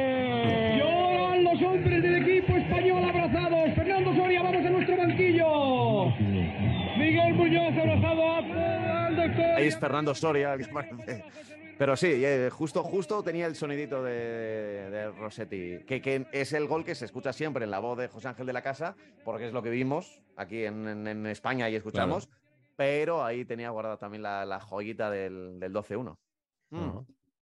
Muy bien, muy bien. ¿Qué Así te me parece? gusta. eh? La, la verdad es que Rossetti ah, tenía una voz. Era muy bueno. Sí. O sea, cuando lo escuchas, bueno. además, que yo tengo varios partidos de joven, Muy bueno. era increíble. Eh, de mayor también, ¿eh? O sea, cuando yo tenía su edad, pero. Era una fuerza de la naturaleza. Sí. era eso, el narrador de los partidos de la jornada de- de- del Butano, para el que no lo, para el que Mm. no lo conociera. Sí, hubo, hubo una vez que creo que fue José Ramón de la Morena que, que se metió con él, le dijo, el de la voz engolada, ¿no? Eh, que trinca, el que trinca de la federación y tal. Y, y le respondió Gaspar Rossetti que él tenía voz de hombre y que no trincaba de la federación, que escribía artículos para la revista y cobraba por ellos. Y le, le respondió Para muy Luis firme y muy bien. Los puntos sobre las IES, que diría don Eduardo Inda. Eh, Sobre las Jotas minúsculas, que, que son las grandes olvidadas. de- Grandes olvidadas, sí. que también tienen puntos y nadie se, se acuerda del- de, los puntos de las Jotas minúsculas. Las Jotas navarras y las Jotas minúsculas, las grandes olvidadas del mundo de las Jotas. Eh, Pacheco, eh, ¿con quién vas tú ahora? Yo voy con uno de mis ídolos también de juventud, que es Héctor del Mar. Oh, Naming sensacional. Apodo fabuloso. El hombre del gol. Joder, es que, es que eres el hombre del gol. Claro, Sí. ¿qué es lo que pasa? Que era un poquito delantero de estos que, como Lineker, o sea, que metía la punta y ya está, porque solo, solo- lo único que hacía era cantar gol durante 15 minutos, ¿no? Era un poco esto. Y No, es verdad, no es 27 verdad. minutos, tirando de pulmones, mitiquísimo. Y luego una cosa que hacía Héctor del Mar maravillosa, hacía dos cosas maravillosas a mi entender. Número uno era poner namings a los jugadores, eso, eso es. ¿no? El supersónico Juanito Gómez, ese tipo de cosas, ¿no? El Puma Santillana, esta cosa. Y luego, muy fan también, ya podrían aprender otros eh, del mundo menciones publicitarias. El número uno, el número uno, mis queridos amigos. Corre, corre, corre, adeguases la torre. La torre, la torre, que lo decía tres veces. Sí.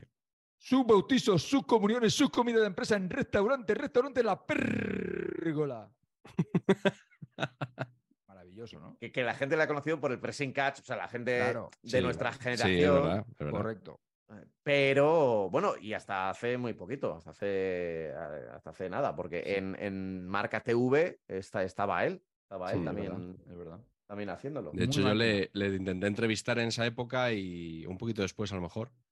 Y al final no, no pude porque estaba haciendo cosas para MediaPro y estaba viajando y tal y al final no, no le pillé, pero era un hombre muy agradable, la verdad, para hablar con él. Ya. Ya, eh, el día que murió fue un lunes, yo el domingo preparando un podcast que, que tenía en aquella época, el, eh, iba a hacer uno sobre el último guerrero y le, le escribí un mensaje porque tenía, tal, oye, hablamos y, y no me respondió, pero, pero lo leyó, ¿sabes? Y, y al día siguiente, de repente sale la, la noticia y justo Mm. el podcast que se había publicado ese día era sobre, sobre Héctor del Mar, que por cierto, por cierto, eh, pues ya, ya, ya que hemos escuchado el de Gaspar Rossetti, Ah. pues tam- tam- también después de, después de la publicidad, eh, porque he saltado la publicidad, eh, tengo el 12-1, también el gol de Juan Señor, pero narrado en este Anda. caso en la cadena Ser por, por Héctor del Mar. de juego por nuestro cronómetro venciendo 11 a 1 España. Ahí está de primera. Vamos Víctor. Víctor controla. Entrega para San. Ahí se lleva Víctor. Víctor es encalillado. Balón que Ramira remata gol,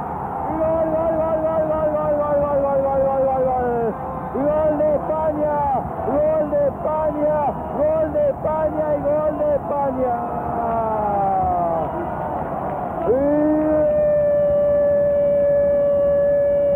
Bueno, hay, que, hay que decir que era un poco la, la inocencia también de la época, ¿no? Del año 83 y esas cosas. En, en los medios, digo. Sí, Sí, gol. Era todo como mucho más puro que, que ahora. Me da la impresión, ¿eh? Me da la impresión. No sé si igual no estáis de acuerdo, pero vamos. Sí, yo creo que sí. Eh, por, por cierto, Héctor del Mar, que le nombramos en otro programa, eh, que yo mm, dije una publicidad que él leía siempre que era Restaurante La Hoja, el rey de las faves. Y me reconvinieron que faves no llevaba el artículo las. Eh, pero es El que Rey de la- Faves. Claro, eh, Les faves. les faves, ¿no? El- se- Claro, los asturianos dicen les es faves, les faves. pero la mención publicitaria decía restaurante La Hoja, el rey de las faves. Era, era así, era así como, como se leía. Pero bueno, Héctor del El Mar, jamonar y a disfrutar. La hoja, la fuella también. Es, Sí, es- es- Restaurante que- Atrapallada con la dirección de que- Paco, más Paco que nunca. Es que eso no, es que eso no se olvida. O sea, e- esas, es- esas tonterías de. Sí, sí, sí. Pero ocurre lo Pero mismo veis, con eh, Pepe Domingo, ¿eh? Ocurre lo era- mismo con eran Pepe Domingo. programas locales, Patch. Eso Claro. era, yo lo sea, en Radio eran programas nacionales, claro. Sí, en la Era lo que Inter. te decía de Fernández Abajo en Barcelona. Fernández Abajo tenía este ritmo. Sí. Solsona, Solsona, Fernández Amado. Fernández Amado, hay fuch. Fuera.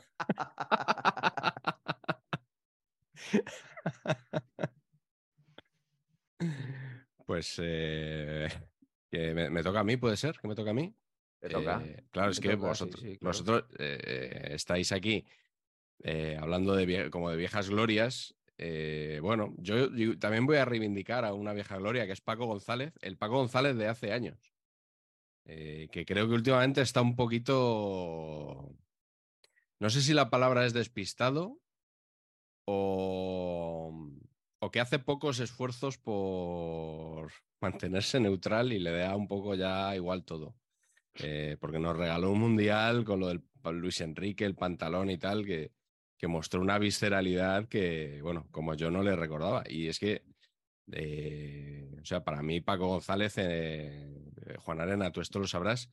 ¿Qué edad tenía Paco González cuando empieza a dirigir Carrusel Deportivo, programa líder de la radio? en No me equivoco, creo que eran 25, entre 23 y 25 estaba. Fíjate, o sea, tú imagínate que un chaval de 23 años eh, presentara Carrusel, no, no que presentara y dirigiera Carrusel, sino que lo hiciera bien. O sea, porque era, era no sé, magnífico. Eh, lo, que, lo que hacía Paco González. Al que yo conocí, eh, la primera vez que yo le escuché fue como presentador del larguero. Esto mucha gente puede que no lo sepa, que Paco González estuvo presentando el larguero la temporada que De la Morena estuvo metido en la nevera por sus problemas con la dirección. Y recuerdo que la primera vez que yo escuché el larguero, que sonó la sintonía y empezó Paco González a hablar, estaban dando, la noticia que dieron fue el Madrid beta a TV3 por eh, un muñequito que se llamaba Jordi Culé, que salía en Ah, sí. pantalla, un dibujo animado cada vez que al. Madrid le metían un gol. No, cada vez que el Barça marcaba. No, bueno, pero el Madrid se enfadó porque lo, metí, lo empezaron a meter cuando, cuando Los le metían un gol del al Madrid. Madrid. Claro, entonces, eh, que, que el Madrid vete a TV3 ya me dirás tú. O sea, no es- igual en aquella época significaba algo más, ¿no? Pero eh, tampoco es que TV3, ¿no? La información que da el Madrid haya sido nunca de primera mano y exclusiva y tal. Eh, pero bueno, es de estas cosas que, que se te quedan grabadas. eh, pues esa, esa fue la, la primera vez. Yo creo que el carrusel en aquella época lo hacía Antonio Martín Balbuena Sí. que luego se lo tragó un poco la tierra, ¿no? Porque no sé si siguió en la SER, pero ya no hacía antena, o sea, desapareció. Eh, Durante, cuando yo llego a Madrid en 2000, creo que sigue dando los resultados de segunda B en el carrusel de Paco y Pepe. ¿Ah, sí? Fíjate. Sí. Sí, sí. Joder. Pero vamos, muy, muy poquito. Mítica claro, voz. Juan Vives, por cierto, de que hacía eso. De dar los resultados de segunda B. Era un señor que solo salía para dar los resultados de segunda B en el carrusel. ¿Os acordáis? No. De. Juan Vives. La Peña, Peña Sport de Tafalla. Que nunca sé si es la Peña Sport o el Peña Sport de Tafalla. Allí se dice la Peña Sport. La Peña Sport. Sí. Vale, vale. Pues eh, ahora sí, ahora quiero que, que recordéis un periodista que está un poquito más olvidado. Pablo, ¿a, a quién, se te, quién se te ocurre a ti? A ver, a ver, eh, un periodista olvidado. Pues podría ser. Bueno, más o menos, más o menos olvidado, te quiero decir. No hace falta que sea una cosa aquí que no, No, conozcan ni en su casa, pero. No, para. re- Yo creo que reivindicado, ¿no? Eh, Pues. A ver, me iba a quedar también. Es que me- igual me quedo con una época, ¿sabes?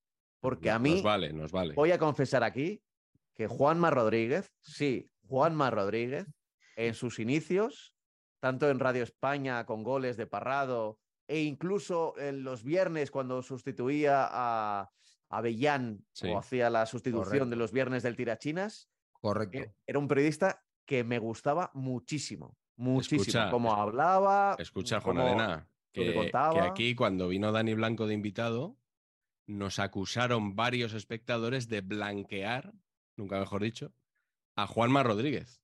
No, no, ¿Ah, si a mí, eh, de- a mí lo que me parece ojo ahora. que vas, vas- te van a, te van a, Bueno, te van a pegar. No, no, yo, yo soy muy crítico con el Juanma Rodríguez actual, o sea, muy crítico.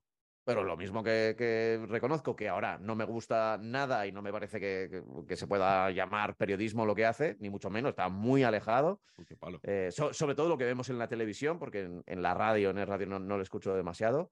Eh, creo que lo que hacía entonces era algo muy parecido a lo que a mí siempre me ha gustado hacer en la radio. Yo recuerdo un día de clásico, era previo a un clásico, el sábado había un Barça-Madrid, y convenció, no sé cómo, pero para que los jugadores del Barça, los del Barça, porque el Madrid se negó a participar, los del Barça eh, le leyeran como una poesía o una cosa así. Y recuerdo a Carlas Puyol y leyéndole, eh, eran como grabaciones que, bueno, entonces en, en aquella época, creo era la época de Bangal, que salían los jugadores del Barça, hablaban mucho con los medios. Creo que salían tres cada día, había tres ruedas de prensa diarias. O sea, a las tres semanas se daba la vuelta a la plantilla, a las tres semanas. Ahora no hay una rueda de prensa. Y entonces eh, le- les, eh, pues les grabaron y tal, pero hacía cosas, o sea, como que se iba un poco del sota, Sí, caballo y rey. Imaginativas. Imaginativas. Y me gustaba mucho. Y cómo hablaba con, cuando estaba con goles, con Parrado, también me gustaba mucho. Y lo de ahora, pues no me gusta. Y se lo he dicho a él. Se lo he dicho a él. ¿eh? O sea, a ver, Mm. igual no he sido tan crítico como puedo ser cuando Sí. no está presente, pero se lo he dicho a él. Oye, ¿tienes mano con Juanma Rodríguez? Porque tenemos un asuntillo por ahí que no acabamos de Eh. resolver con él. Es que Pacheco quiere ser tertuliano del primer palo, pero Claro. lleva dos años postulándose y no hay manera. Y no. No sé yo, ¿eh? No llaman. ¿eh? No llaman. tío, Estuvo de tengo- entrevistado, pero de, pero de colaborador no hay manera. Tengo el teléfono con batería todo el rato por si acaso. Y no está pasando. Te llama Luis de la Fuente sí. también. Claro, por supuesto. Pues, a ver, yo creo que tan- tanta mano no tengo, ¿eh? De No, hecho, en Saludos Cordiales hizo algún comentario que, que no me gustó. En ¿Ah, sí? Sí, sí, sí, sí, sí, recuerdo. Pero como es el actual, pues no me extraña, ¿vale? El, el Juan Sí. Rodríguez actual. Dijo algo así como, puso un tuit como, eh, si se cuenta la historia de García y no se entrevista a Paco García Caridad, no, no vale la pena escucharlo y tal. Algo así, pues. Ah, ¿Y por qué no entrevistaste a Paco? Pues porque la época de Antena 3 eh, la tuve completa enseguida con, con, con Ares eh, y con, con Pepe Gutiérrez Mm, y con y con Fernando Soria y con Pipi. Es decir, una época que era relativamente pequeña en, en lo que fue la guerra con De la Morena, porque no coincidieron prácticamente. eh, y fue, y me quise centrar más en la, en la época de Cope. Pero vamos, a Paco sí que le nombro cuando nombro a, a Antena 3. No, no, no hubo nada, no hubo nada raro, ¿eh? que la gente no piense nada. Bueno, retiro, extraño, retiro mis elogios. De mi, de mi ex jefe. Retiro mis elogios a saludos cordiales. O sea, no puede ser que no hayas entrevistado a don Francisco García Caridad. O sea, me parece lamentable. Bueno. Eh, Carleto, que sigue tú, por favor. Bueno, quería decir que, que- que más allá de que ahora tenga excesos, yo creo derivados también de, de ser el número uno, que eso no es así, yo creo que Paco González, o sea, eso, vamos, es- ha hecho historia, vamos, es, es- es- Sí, sí, claro. extraordinario. Sí, sí. Y te lo dice uno que, que trabaja en la competencia y que cree Mm. que Dani Garrido es otro fenómeno que, que- que también yo creo que va, va- va para largo. Ryan Reynolds here from Mint Mobile. With the price of just about everything going up during inflation, we thought we'd bring our prices down. So to help us, we brought in a reverse auctioneer, which is apparently a thing.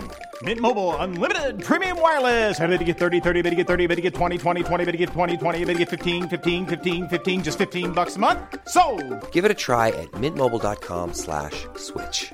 $45 upfront for three months plus taxes and fees. Promo rate for new customers for limited time. Unlimited more than 40 gigabytes per month. Slows. Full terms at mintmobile.com. Así que nada, pero yo de carruseles tengo uno, m- aparte del de García. eh, luego yo creo que habrá tiempo para entonar eh, sintonías publicitarias y cosas. Pero yo tengo, Será por tiempo, si Juan un- Arena no tiene prisa hoy. Claro, claro, claro. tengo uno Ya, ya, favorito. ya.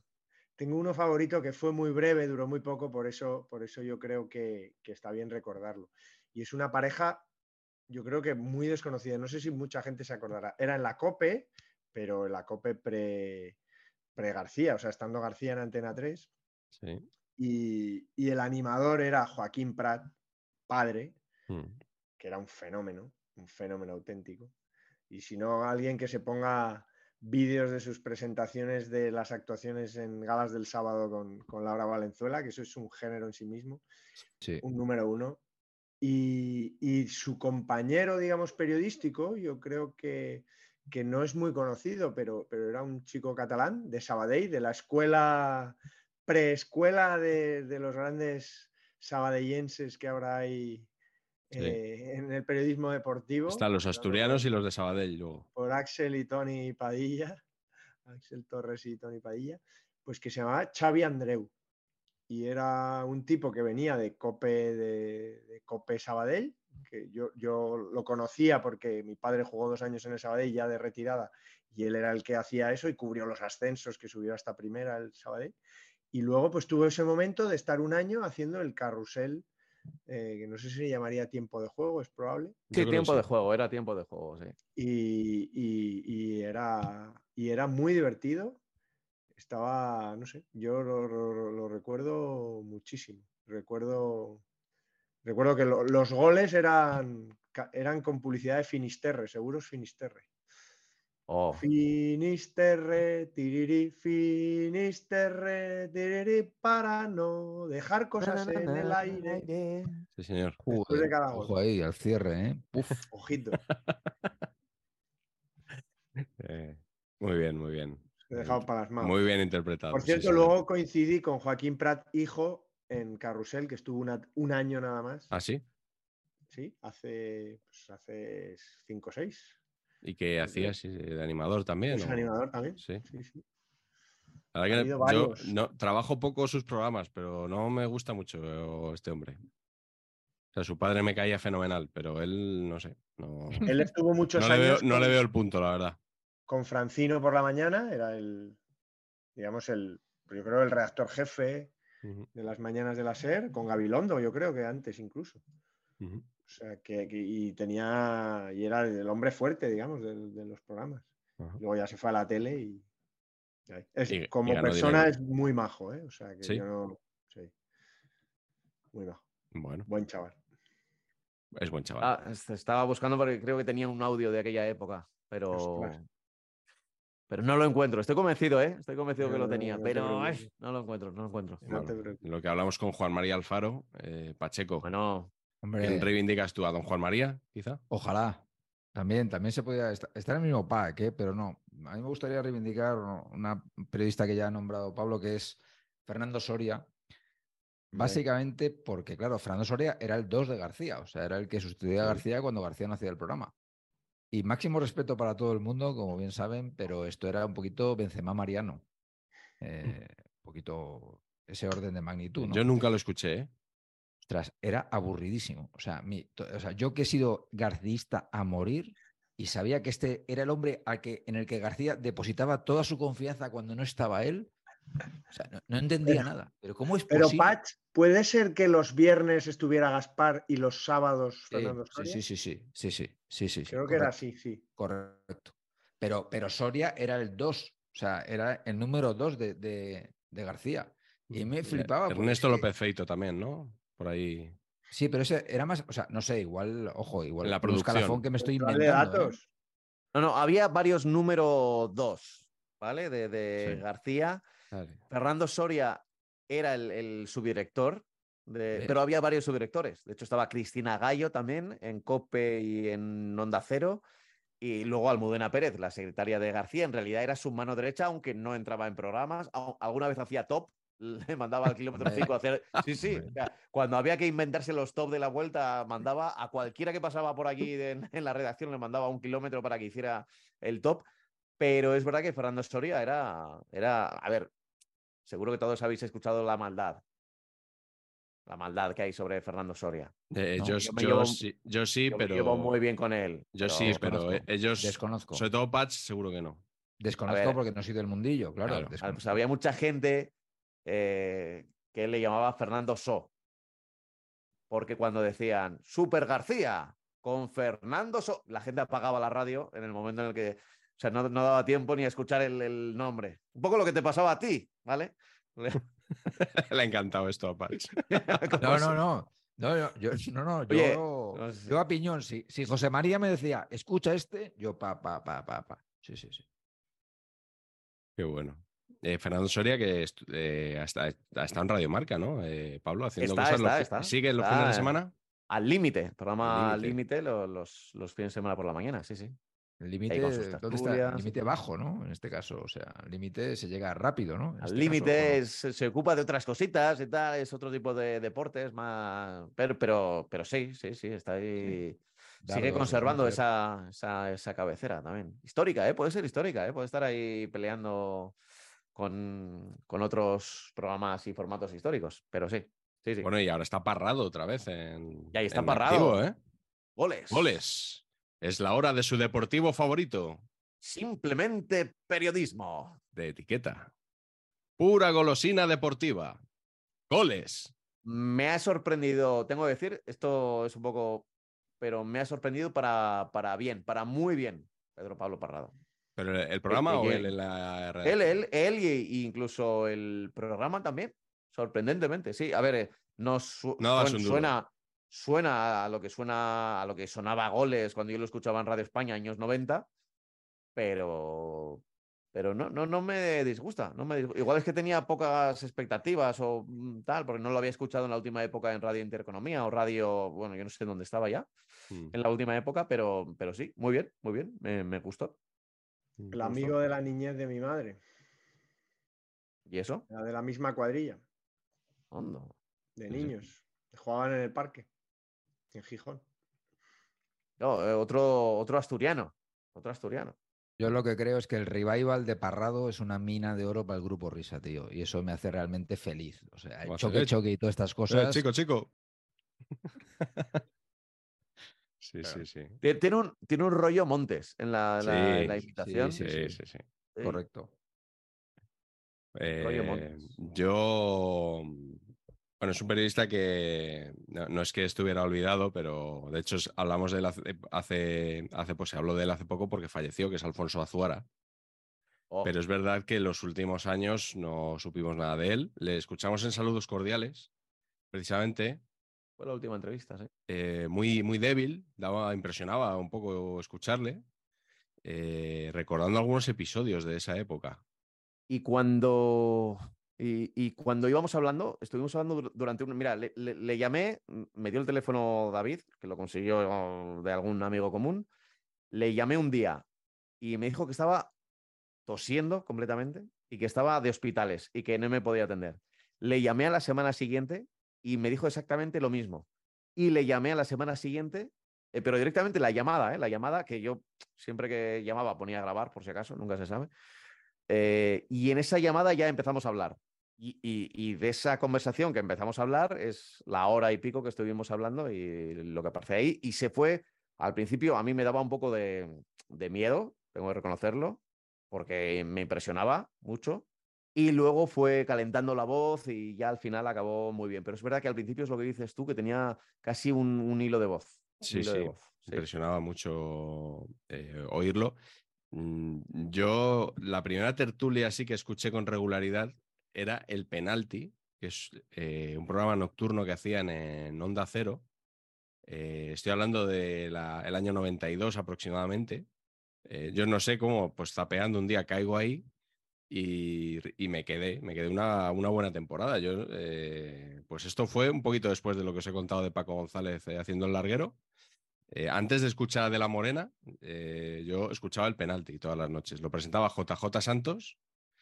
Tenía de colaboradores a José Manuel Muñoz, que le llamaban el Paella. No sé si lo recordaréis. Eh, esto era No. una maldad también, porque era un hombre que tenía, Claro. un, tenía un cutis muy. Bueno, Pero pues un eso. histórico de, García también, ¿no? Le, le vi hace poco en los premios de Al Alpardo, Al Pardo, hombre. El- El año que viene nos darán un premio en Al Pardo, seguramente. Seguro. Eh, estaba Tomás Guask, Pacheco. Ahí es- Hombre. cuando descubrí a, a tu colega Guask. Eh, estaba Enrique Ortego, que bueno, siempre ha ido con JJ eh, en, en los medios. Eh, ¿Quién más estaba? Pues el, el narrador del Real Madrid, el Alfredo Duro. Estaba Antonio Lobato de Inalámbrico del Atlético de Madrid. Dream Team. José Dream Team. Antonio Luque en la redacción de Barcelona. O sea, que Madre eran mía. todos periodistas muy jóvenes que eran desconocidos, eh, por lo menos para mí, aunque ya tuvieran una trayectoria algunos como Guas, Ortego o tal. Y, y me aficioné a esa tertulia, la verdad. Y si la escucho ahora, pues igual era una basura cósmica, pero, pero a, mí me, a mí me gustaba. A mí me gustaba. Casi todos siguen. Y, y yo es que flipé con Alfonso Azuara, que era otro de los que estaban. Eh, o sea, me parecía un perfil absolutamente distinto a todo lo que yo había escuchado. O sea, como no, pero Eh, es que, es que terminó siendo y nadie, o sea, terminó siendo igual. O sea, na- nadie se le ha acercado, ¿eh? Para mí, en su cabezonería de, de No, no, ser no. periodista. de ser, sí, sí, de ser crítico, de, con sus neuras, con sus cosas. Yo no digo que fuera eh, que fuera ya perfecto ni imitable, porque Paco Grande cuando estuvo aquí nos contó alguna cosa también que te explica un poco cómo era, ¿no? Eh, un hombre que tenía también, se le metía a alguien entre ceja y ceja, pues iba por él, ¿no? Pero yo creo que era independiente y que era... Mira, Re- Relaño me contó una que creo que luego puso en el. Seguro que igual la habéis eh, leído porque creo que la escribió en el país. La del spray. La del spray. Sí, cuéntala, cuéntala. La Muy del buena. spray. Es que, eh, eh, a ver, hubo una época en la que no se sabía si los partidos se daban por la tele o no, ¿vale? Y no se confirmaba hasta última hora porque lo que esperaba el club era vender cuantas más entradas mejor, ¿vale? Y entonces, una vez que tenía el lleno, entonces dejaba a la televisión decir que "Y este partido se va a dar por la tele. Por ejemplo, el partido entre eh, la remontada del Madrid ante el Anderlecht no se dio en directo por televisión, se daba en diferido. Un poco porque el Madrid siempre jugaba con lo de se va a dar, no se va a dar. Entonces Azuara, cuando estaba en Radio Nacional, se enteró de que un partido concreto de Copa de Europa él se iba a dar por televisión sí o sí. Él trabajaba en Radio Nacional, o sea que entiendo que pues se enteraría pues, por televisión española, lo que fuera. Entonces se lo dijo a su jefe que él lo iba a decir. Y el jefe le puso un policía en la puerta del estudio para que no entrara al estudio a decirlo. Sí. Entonces, como se vio incapacitado de contar esa noticia que él quería contarla, eh, se fue al estadio Santiago Bernabéu, a las taquillas del estadio Santiago Bernabéu y con un spray puso el partido se va a dar por televisión para que todo aquel que fuera a comprar las entradas supiera eh, la noticia, que era que se iba a dar por televisión. O sea, me, me parece un claro ejemplo de tengo una noticia, es de interés público, si no puedo, si no tengo un medio de comunicación, me da igual, yo lo voy a contar como sea y lo voy a contar, aunque sea con pasquines, en, en- y, y además se lo iba diciendo la gente que estaba por allí, ¿sabes? O sea, que era eh, intratable, tan intratable que luego, pues ningún medio de comunicación se atrevía a tenerlo, claro. Eso es. Sí, sí. porque tuvo problemas con todos, claro. Eh, contaba su salida de la SER, por ejemplo, ¿no? La- los diálogos aquellos con los directivos y bueno. No, fue lo de tu prima la coja, pero, pero antes. Pues sí, pues sí, tal cual, Sí. tal cual. Y, y te- y yo echo de menos eh, eso, periodistas que con todos sus defectos que los tenía, pero que por ese día se empeñó en contarle a la gente lo que pasaba. Y, yo veo mucho a diario en los medios de que los periodistas no nos quieren contar lo que pasa, nos cuentan su opinión, nos cuentan la versión de uno, la versión de otro, y a veces se elude algo tan sencillo como contar lo que, lo que está pasando. Pero bueno, y luego las frases de Azuara, lo de los pelos de la burra, ¿eh? Pues, eh, no digas que, que la burra es parda hasta que tengas los pelos en la mano. Eh, mucho te quiero, perrico, pero pan co- poquico.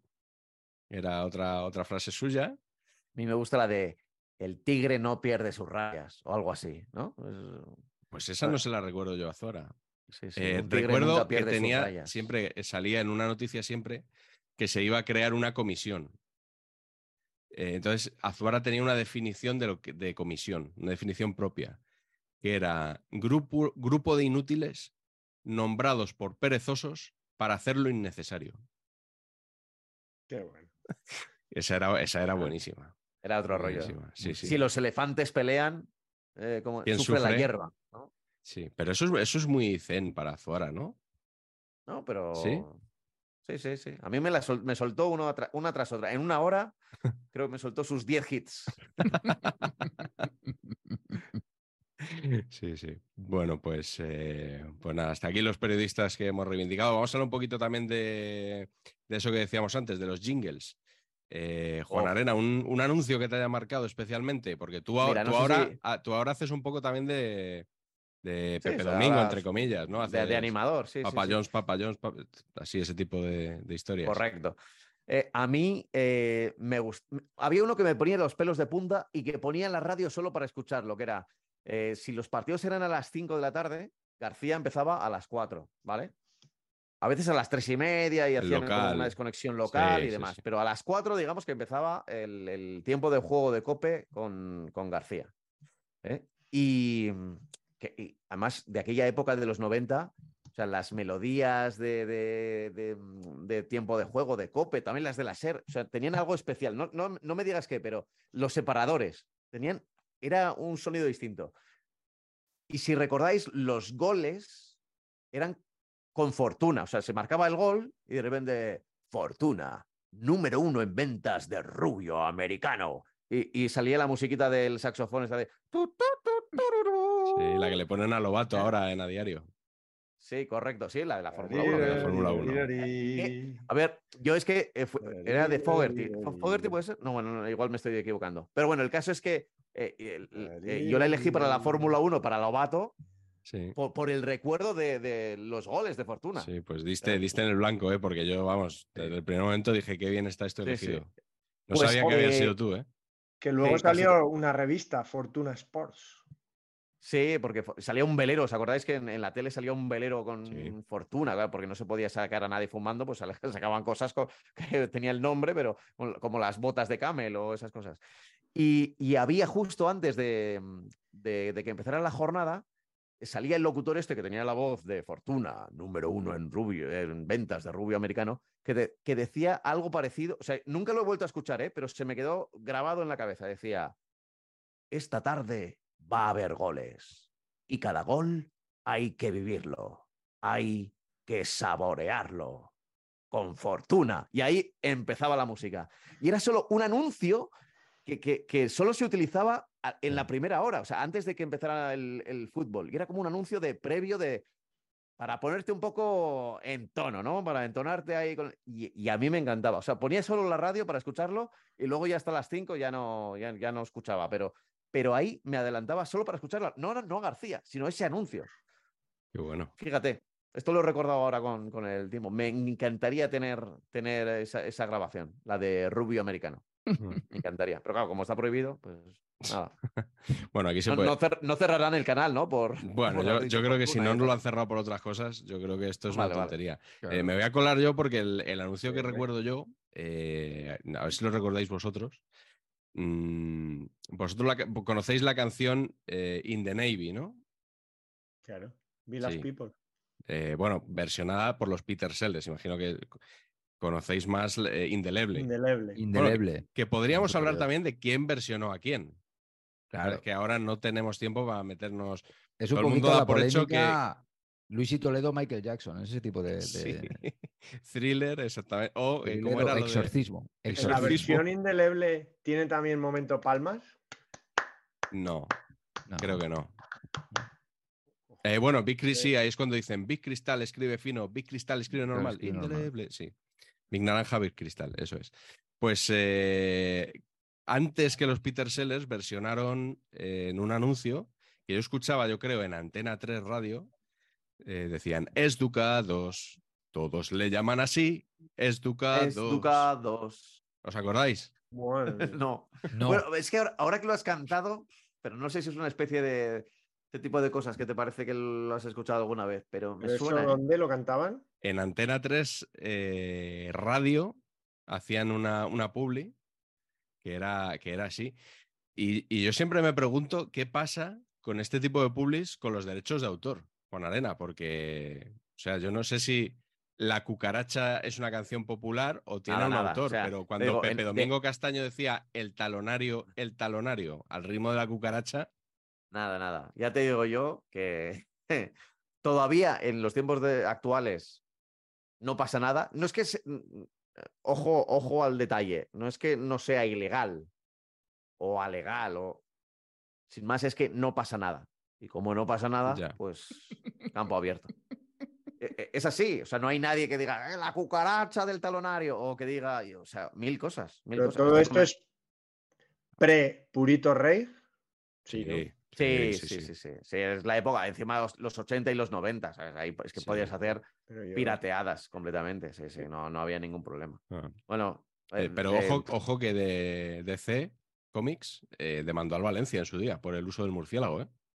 Sí, y mira, esto igual no debería contarlo, pero a Marca le demandó Disney por una portada en la que, pusim- en la que pusimos, bueno, digo pusimos por, no sé, no sé Por corporativismo.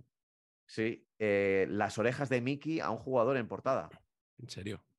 Sí. Y, ganaron además, quiero decir. ¿Ganó Disney? no- sí, sí, no se puede utilizar las orejas de Mickey, no las puedes utilizar en tal. A ver, si, si- si- no sé, probablemente si lo haces en un, en un medio de comunicación, pero en- creo que era el momento potente de marca de, de mm, 400.000 periódicos diarios. Sí.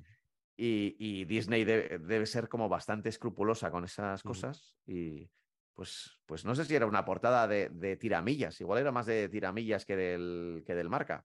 Pero hubo ahí, hubo, sé que hubo lío, no sé cómo acabó y me dijeron que, que Disney ganó. No sé, si con, no sé si con un acuerdo o con juicio, pero que ganó.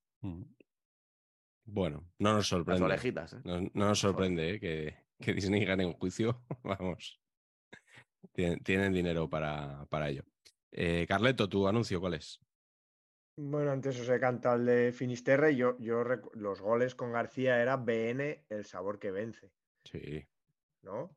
Eh, Más que ya Fortuna y tal. be- be- BN es, es más. Fo- Fortuna era más moderno, era más Claro, el BN es 90 y más- tal, ¿no? Es más. Oye, ¿y el de, eh, el de vamos a por todas, eh, qué era? ¿Recordáis? Era cuando, la da- quiniela. cuando daba la... Sí, era pero la ¿qué? quiniela, pero decía, ¿quién lo "Vamos a por patrocinaba? esos goles, vamos, Vamos a a por esos millones". signos. Soberano, ¿no?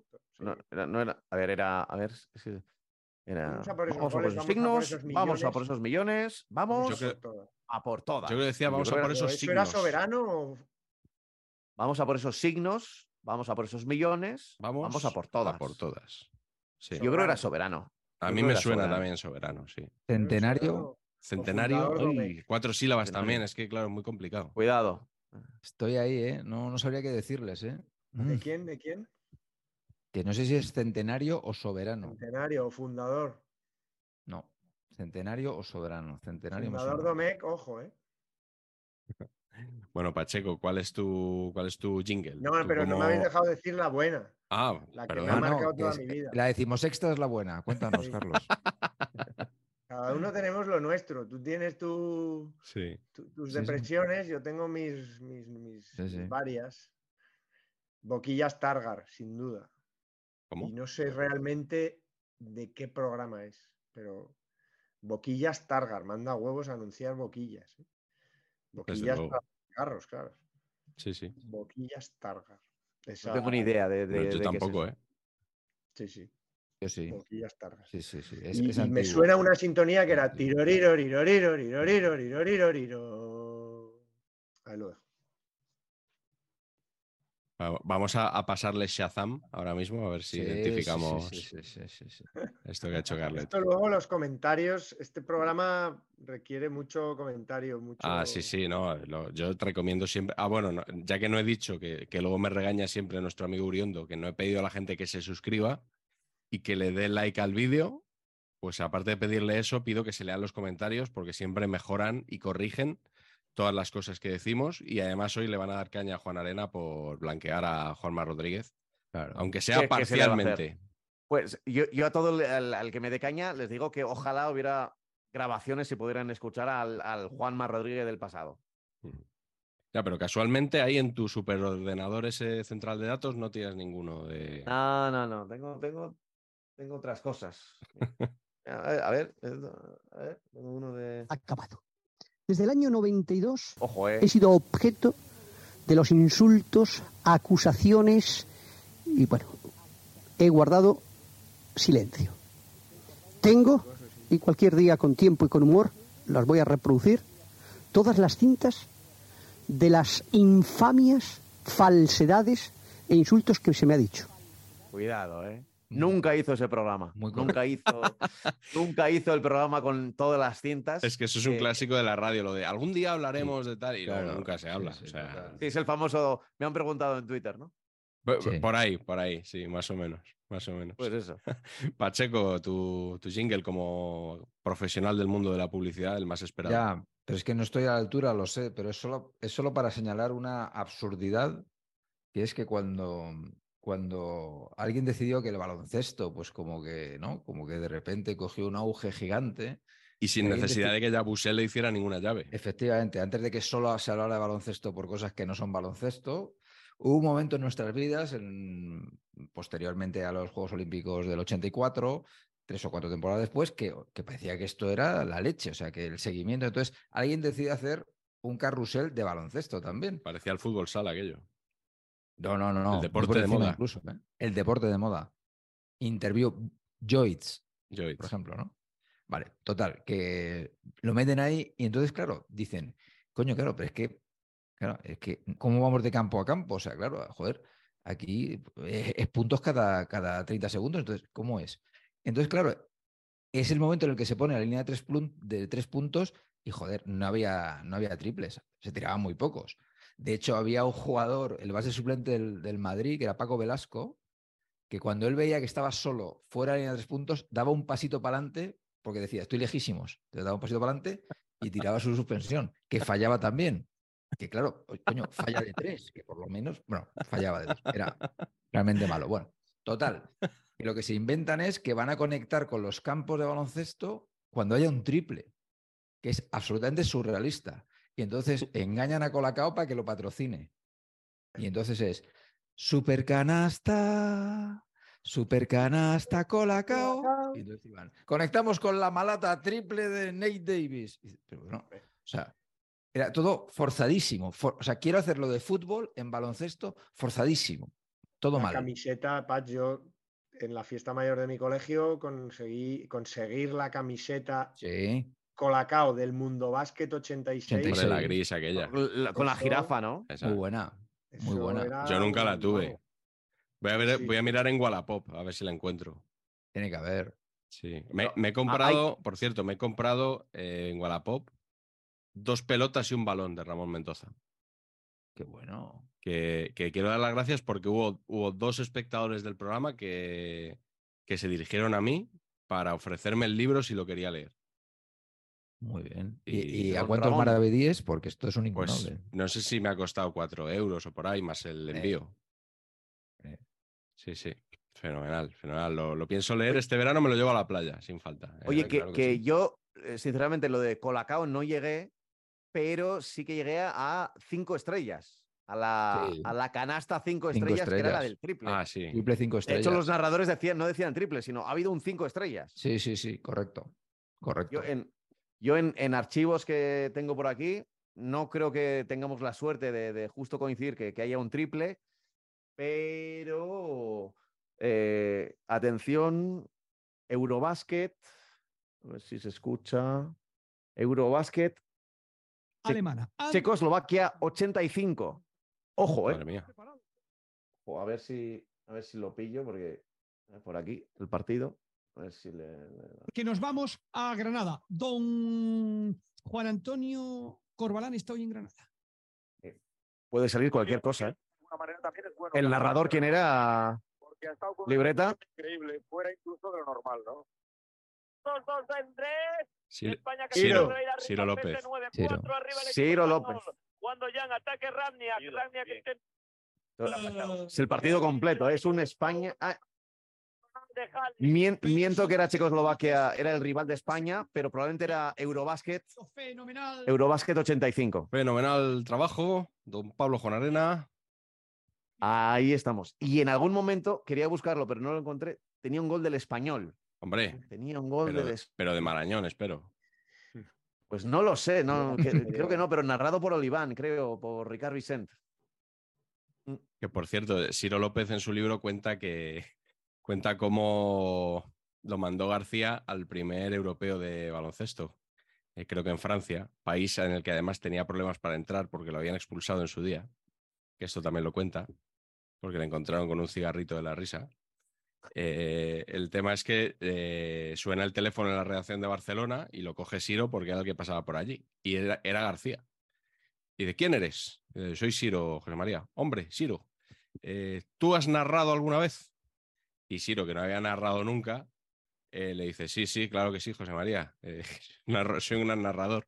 Y dice, bueno, pues te vas a ir al europeo de baloncesto. Tal.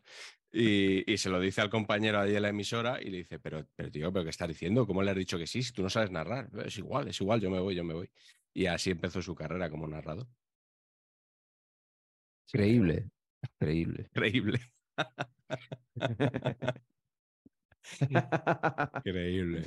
narraban, narraban Montes y, y Ciro López. Sí, Montes le hacía el inalámbrico a Ciro López. Sí, el narrador era Ciro López, eso era lo que decía él. Eh, bueno, ya hemos dicho todo nuestro anuncio, así que os voy a pedir, así para cerrar la, la ronda, antes de la glorieta Paqui, que me digáis un momento eh, que recordéis de la radio, puede ser un momento bello, un momento lamentable, cada uno lo que, lo que le venga a la cabeza. Pablo. Un momento concreto. Eh, pues eh, Puede ser un momento no concreto también si quieres, ¿eh? O sea, ¿A un te lo que con un momento no concreto? Pues Un eso, momento- pues eso.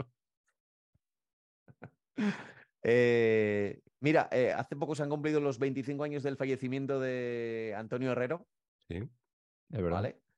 Eh, yo por él hice periodismo, El primero de la Eh, mañana. el primero de la mañana, porque me gustaba la sintonía, por eso hice periodismo. y, me, y me gustaba Antonio Herrero. Sí. Eh, pero claro, yo no entonces no tenía ni idea de política, ni sabía en qué signo estaba, ni nada por el estilo. Era demasiado jovenzuelo, pero era lo que se escuchaba, era la, la banda sonora de mi casa. Y recuerdo, recuerdo de él, eh, pues la mañana cuando daba buenos días. Ah, mira, cuando en el 97, cuando matan a Miguel Ángel Blanco, eh, que le dan, para los más jóvenes, dan una, una hora muy concreta en el que si no se llega a un acuerdo, dicen algo sobre acercar presos, eh, pues van a ejecutarlo, ¿no? Y creo que eran las 4 de la tarde del sábado.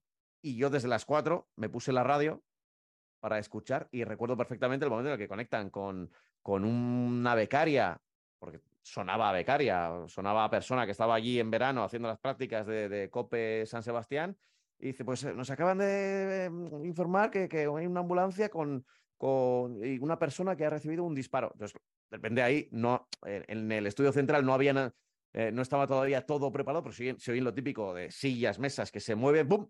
Y aparece Antonio Herrero y le saluda. Soy Antonio Herrero, por favor, dime otra vez, eh, tranquila, eh, con pausa, cuéntame exactamente cuál es la información que os llega. Y entonces, e- ese momento lo tengo como, eh, sé exactamente el lugar en el que estaba y, y sé exactamente el lugar en el que, en el que pasé las siguientes horas escuchando, ¿no? Que, que estaba pasando por ahí. Fue una, fue una tarde, sí, sí, fue una tarde Y 13, 13 de julio del 97, de ¿no? pelos A de las punta. 4 de la tarde. Sí, Pues sí, ahí estaba. de pelos de punta. Eh, y él murió un año después, creo que también en, en verano puede ser, o en En mayo, en mayo, en mayo. Claro, ha sido por esta época, verdad. el- Sí, sí. Sí, el mayo del 98. Del 98, sí, y sí. que yo estaba haciendo también, ya, ya estaba en la universidad, en mis prácticas de, radio. Bueno, eh, Carleto, ¿cuál es tu momento de radio que quieres recordar hoy? Hombre, yo creo que a mí me tocaría eh, mm, recordar cómo García eh, estuvo muy, muy, muy pesado en tiempos, y yo recuerdo escucharlo completamente, con la compra de un árbitro que se llamaba Ceballos Borrego, que, que creo que no, no llegamos a citarlo en nuestro, No. nuestro programa No, dedicado. pero muy buen naming. Muy bueno, sí, sí. de yo creo que eran más de segunda división. Cuando mi padre jugaba en el Sabadell, eh, García estaba empeñado en que, en que el presidente Rafael Arroyos, que eso sí, era un vamos, era, era- era el rey de la mafia, o sea, era de esos que, que- que dicen que, que negocia con el revólver, ¿sabes? Que sacaba el revólver. Y, y García hizo pues también varios programas y, y le achacaba a mi padre, metía a mi padre, que era capitán del equipo, le metía en el, en el ajo del intento de compra en un Oviedo, eh, Oviedo Sabadell en segunda. Lo que yo creo que José María no sabía, que sí sabía mi padre y sabía todo el mundo, es que Rafael Arroyos eh, no necesitaba comprar árbitros, porque compraba los partidos directamente. Directamente, pagaba, ah, compraba a los equipos rivales. ¿Qué pasaba? Que los equipos rivales se dejaban comprar también por los otros rivales. Con lo cual se producían unas situaciones en aquella segunda B de los 80, como que el Sabadell jugaba en Binefar, un último partido, tenía que ganar para, para ascender a segunda división, y, en, y el otro partido donde había implicados en ese ascenso era un Alavés Logroñés, que podían subir los dos. Obviamente, el Sabadell, Rafael Arroyos, intentó comprar al Binefar para que se dejara ganar. Pero ¿qué pasa? Que el Binefar ganaba más pasta por el Alavés y el Logroñés por ganar. Con lo cual, el presidente del Binefar trincaba, por un lado, no se lo decía a los jugadores, por perder. Eso se lo quedaba el presidente del Binefar directamente porque había hablado con el presidente del Sabadell. Mientras que los jugadores, por ganar. Con lo cual, estaba todo, todo asegurado. Win-win. No hacía falta comprar árbitros. Ganó 3-4, para que veáis si el Binefar se, se dejó ganar o no se dejó ganar. Que el presidente del Sabadell le dijo a mi padre, todo esto se puede contar porque han pasado 40 años. Se le dijo a mi padre, cuando vayas al, mi padre era capitán, ya veterano, cuando vayas el portero te va a hacer una señal, te va a guiñar. así. Y va mi padre en el, con los árbitros y dice, el cabrón de él miraba para abajo, no me miraba. No, ni una señal, aquello no había, nadie decía nada, nada, nada. Entonces, al final del partido, 3-4, los goles, jugaba Manolo en el Sabadell, cedido por el, en aquel caso por el Murcia, que estaba en primera, Manuel Sánchez Delgado. el de la- el del. Y, al acabar el partido, mi padre preguntaba, pero, pero si has pagado a estos cabrones por dejarse perder, pero si estos es-". Dice, no, mira, y le abrió una carpeta, tenía como una carpetita de esas azules que llevaban la gente mayor a, hacer gestiones, y decía, mira, le da una de estas. Y tenía como eh, talones que no, que no valían nada, o, pues, pues un montón. Le da uno de estos, que, que- con eso no, no hubiera ido a ningún sitio tampoco a cobrarlo, así que pues eso era el fútbol. Juan Y Arena, aquí, García le dedicó muchos programas a esto, pero a una compra del, del año siguiente en segunda, de, de un Oviedo Sabadell Ceballos Borrego.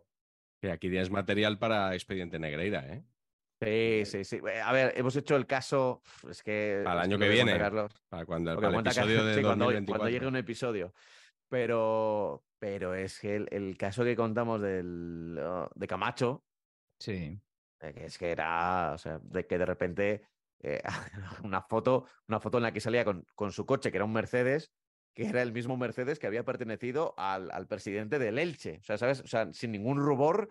el- el ahí- o sea, el- aquellos años tenía que ser el paraíso para, para los periodistas de investigación. O sea, porque. Esteban Urreistieta ahí, si hubiera... Sí, sí, sí. Que eh, Esteban Urrestieta, no sé si lo sabéis, pero. Fue becario eh, de Roberto Gómez. y de, o sea, era el que le pasaba las notas a García de lo que estaba diciendo de la Morena. Ah, sí. En- Sí, sí, sí. Era el becario No de la redacción eso, de, sí.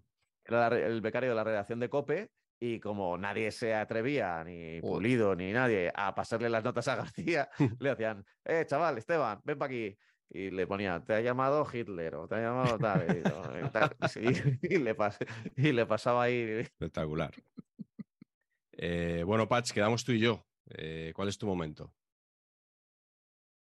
Pues mi momento, tío, tengo que decirte una, tengo que confesarte una cosa que no te he confesado en público, macho. Pero es que eh, tu nueva versión me gusta más que la antigua.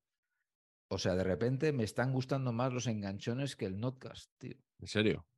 Sí. O sea, hostia, Me- los me enganchones preocupa, Me parece Me lo preocupa. máximo. Me parece lo máximo los enganchones. Y en concreto, no sé en el, el enganchón, pero como lo tienes de sintonía, el concepto, habla tú que eres maleducado. Sí. Eso, eso me, me- Fernando o sea, Burgos. viniendo de Fernando Burgos, Sí. me, me- flipa, me flipa. o Habla sea, tú, habla tú, que eres maleducado. Es que me flipa, tío. sea, muy Sí. bien. eso ¿Dónde está el faltamiento? ¿Eh? ¿Dónde está ¿Dónde el está faltamiento? Sí, sí. Sí, sí, yo reconozco Mr. que estos Chip, ¿no? momentitos Mr. Eh, Chip, el del faltamiento es Mr. Chip, sí. es Mr. Chip. Me hacen muy feliz estos, estos momentos que sacas, Miguel. tío. Bueno, me alegro. Pues eso es que un día hice un especial de llevé cinco enganchones o por ahí y a David le gustaron y dijo todas las semanas uno. Y pues ahí estoy yo ¿Qué, intentando. qué visión tiene este hombre? ¿Qué visión de negocio sí, tiene sí. este hombre? Fíjate. Porque dice, porque dice, yo creo, ¿eh? en su cabeza es, mira, Miguel me hace el notcast, me hace el 75% el lunes, el otro 25% hay que rellenarlo, que lo rellene Miguel también. Hombre, O sea, claro. conceptualmente me parece impecable, ¿no? Claro, claro.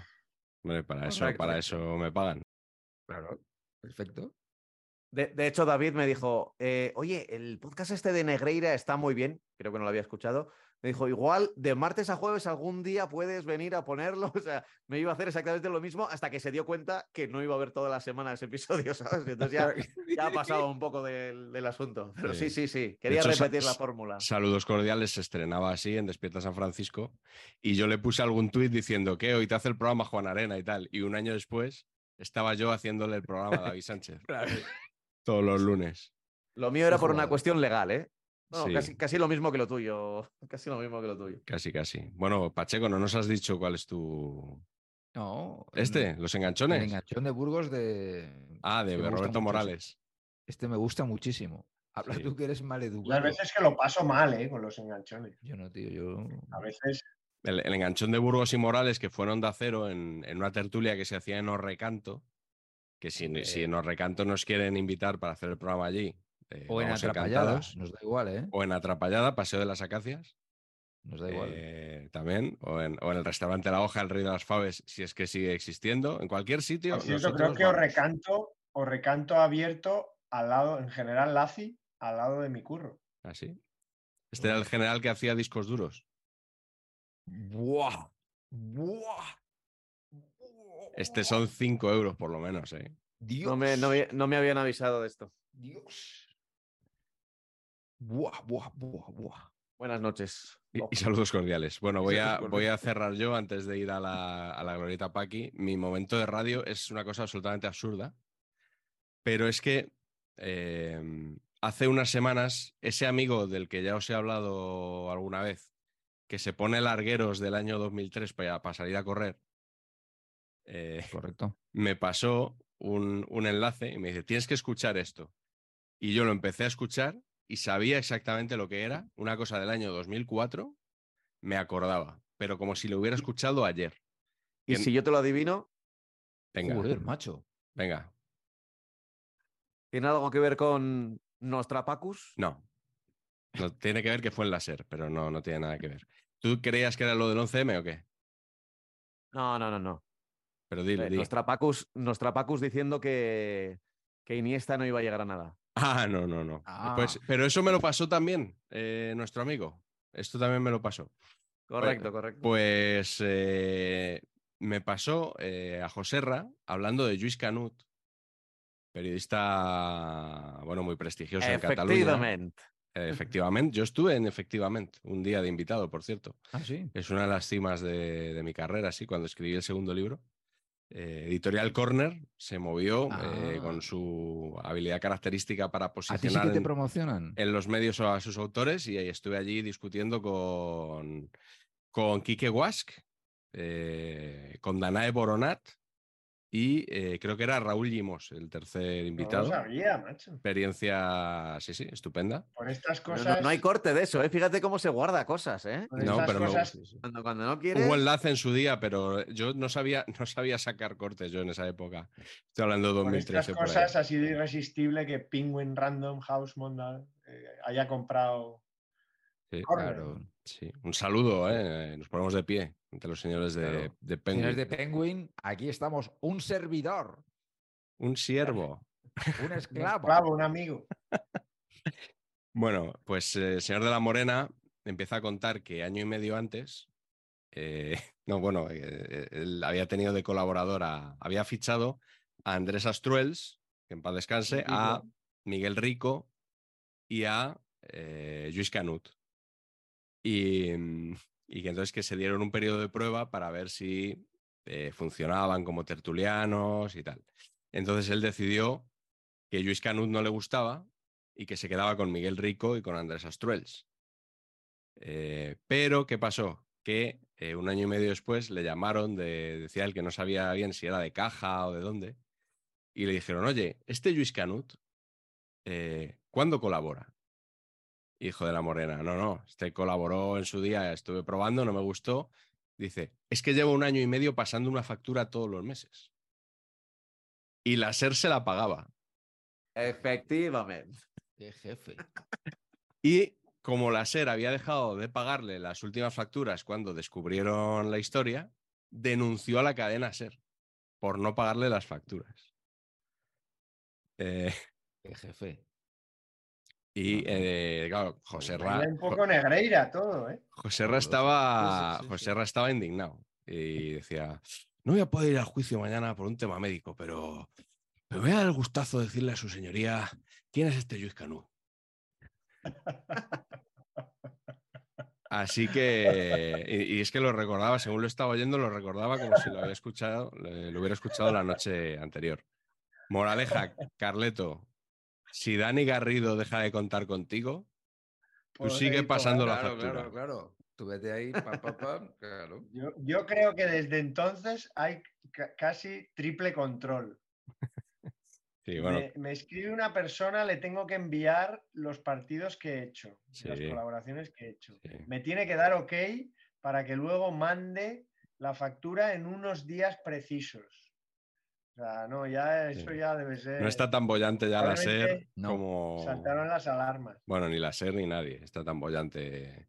El único que se conserva bien es eh, nuestro amigo Paqui, así que vamos a la glorieta Paqui.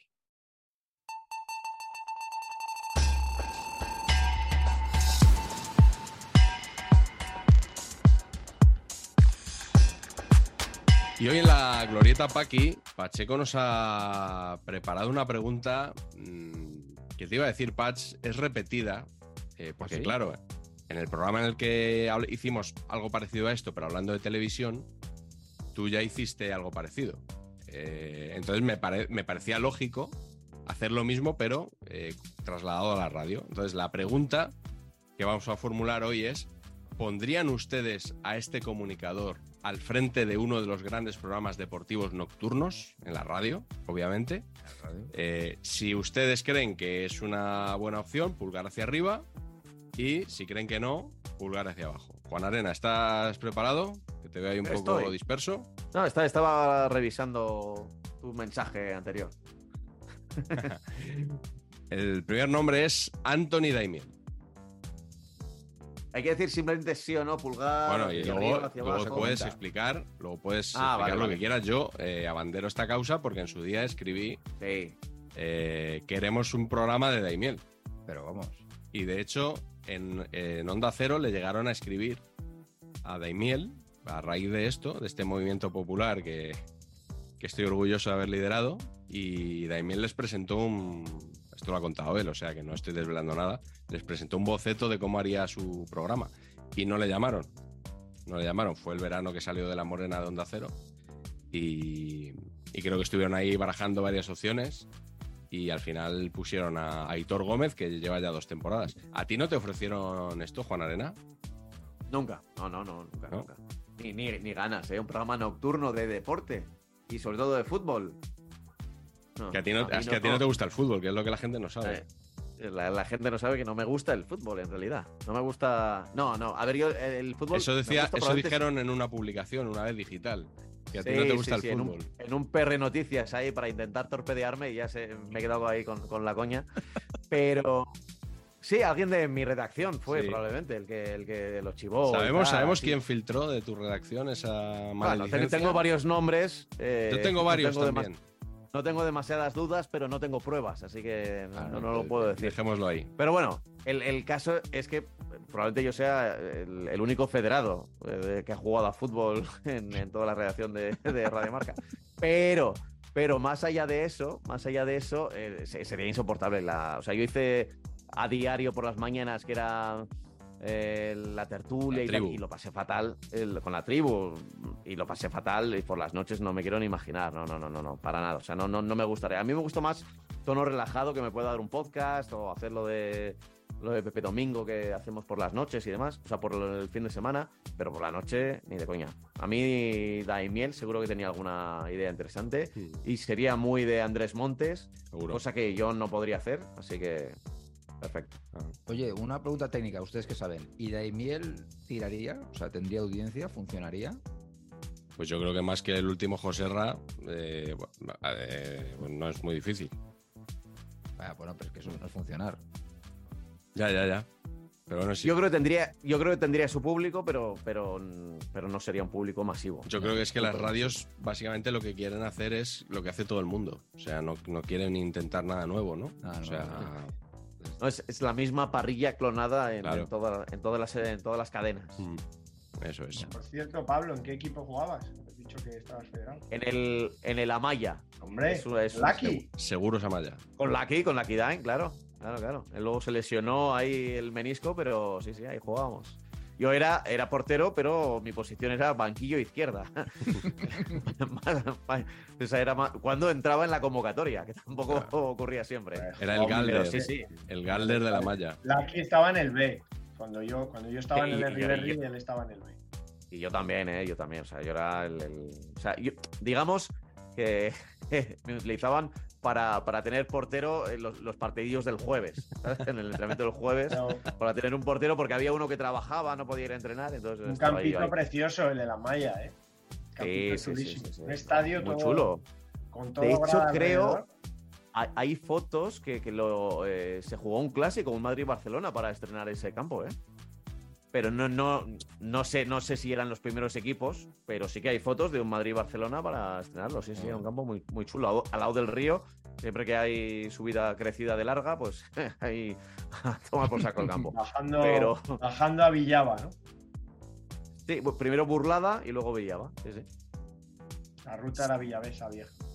Clásico. Correcto. Segundo nombre de la glorieta Paqui de hoy. Vamos del pleno, yo creo, al antipleno. Emilio Pérez de Rozas. Patch. Patch le da pulgar para arriba. Eres un provocador, Patch. No, no, no, provocador, nada. Es que, te- es que No, tengo el formato.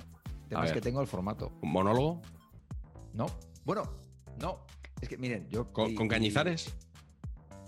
Sería un plagio, sería un plagio, porque esto yo lo vi, eh, tuve el, el inmenso honor, una experiencia inolvidable de ver a Rafael, Rafael, Rafael, Rafaelismo. Interpretando el musical Jekyll y Hyde. Marto. Concepto, Rafael es Jekyll, Rafael es Hyde, Rafael es Jekyll y Hyde. Entonces había una escena en la que se can- él llevaba una melena, ¿no? Entonces, cuando, le llevaba, cuando la llevaba recogida era Jekyll y cuando la llevaba suelta Hyde. Entonces había- tenía un número en el cual tenía medio pelo recogido y medio pelo suelto. Y entonces se iba girando así y decía, no sé qué, porque tú me has dicho. Entonces se iba contestando a sí mismo. Y este es el formato que, propongo para Pérez de Rozas. Es un programa de él solo en el cual él se va interrumpiendo a sí mismo. Y, en- y él se va llamando la atención a sí mismo también. Yo creo que lo podría veo, ¿eh? funcionar muy bien, muy bien. Emilio, vi- Emilio, Emilio, Emilio, Emilio. Espera, espera, espera, espera. Espera, espera, espera. No, no, no, no, no, no, no, no, no. Ya os conté que fue mi primer Tal consejero. cual, tal cual. Mi primer consejero en el mundo del periodismo. Sí, sí. Vi aquel musical cinco veces. Muy fan del musical Jekyll y Hyde. ¿Verdad que sí? Muy fan. Y además podéis disfrutar en YouTube. Hay, es- la- el, el número de Rafael está. Pero además se puso a la venta un DVD con la versión de Broadway eh, protagonizada por David Hasselhoff. Que ¿En serio? hace la misma Estoy escena. ahí. Hace la misma escena en la que habla consigo mismo. Se llama Confrontación. Y es una de las Fabuloso. escenas. mm, Esto lo, lo había- lo habíais preparado, ¿no? Pachi, fabuloso. Pablo? No, es que es muy de Eh, musicales, eh, Pablo. A ¿eh? mí me gustan mucho los musicales. creo que es- no sé si se llama Wild Horse, el. el- eh, eh, la verdad que el musical es muy bueno. O sea, musicalmente Sí, sí, hablando es muy muy bueno. bueno. De verdad. sí. Aquí, aquí lo Porque trajo. lo- dijeron, venga, Rafael, para vender entradas. Y, y la verdad es que gustó. Gustó a los autores americanos cuando lo vieron aquí en Madrid. Sorprendentemente. Pero. Porque era un. Jekyll y Hyde. Sí, un poco. Era- Era un poco loco todo. un poco, molaba, era un poco amanerado, un poco. Sí, sí. dale, bueno, un poco Rafael, claro, es que no podía. Pero claro, pero había, había fuego, había, era, un, era un- un- gran formato. Y no debéis perderos el tema David Hasselhoff, ¿eh? Aquí Vamos hemos abierto aquí. todo el mundo. Pones confro- eh, confrontación en inglés, confronta- confrontation. Y, Y para adelante. Hasselhoff. Y, y es alucinante, ¿eh? Es uno de los números más espectaculares de los musicales en los- y, y- y más difíciles de interpretar para un actor, porque tienen que hacer dos voces también.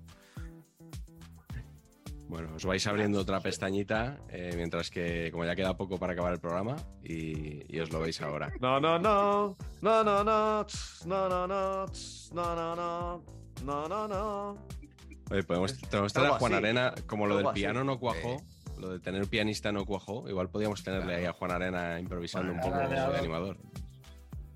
Bueno, Es que- es que siguiente nombre. es que estaba intentando recordar la letra, pero vamos a hacer como No. cuando hacen en Nada, no, nos lo otro, llevamos. otro a- tema. Al siguiente nombre de la lista que es Ibai Llanos. Yo digo sí porque a alguno le daba un jamacuco, que es una palabra Ah, que bueno, el otro día sí. vi en la NBA que se está perdiendo. Decían Daimiel y Guillermo Jiménez que se está perdiendo la palabra jamacuco. Patch, eh, le has dado para abajo tú. Uf, es que. ¿Te carga Ibai ya o qué? No, no, no, no, Ibai me gusta mucho, pero están demasiadas cosas. O sea, ¿por qué aquí también? Dejadme a mí mi reducto con. ¿no? Con Oye, lo que, Pablo es amigo de Gonzalo Miró. A ver qué dices. Y yo esto. también. Eh, Y David Sánchez. Claro, claro. Ahora el que está en todas partes es David Bernabeu. Que entiendo que es un tertuliano muy del gusto de, de ustedes dos, ¿no? El sector blanqueazul. Sí, sí, sí. Yo- sí. Como Mucho. esto se va a emitir después del día D, Sí. El, el alirón del Barça. esperemos que se haya producido antes incluso de jugar en el campo del español. Me haya palmado Bueno. el Madrid y el Atleti, vamos.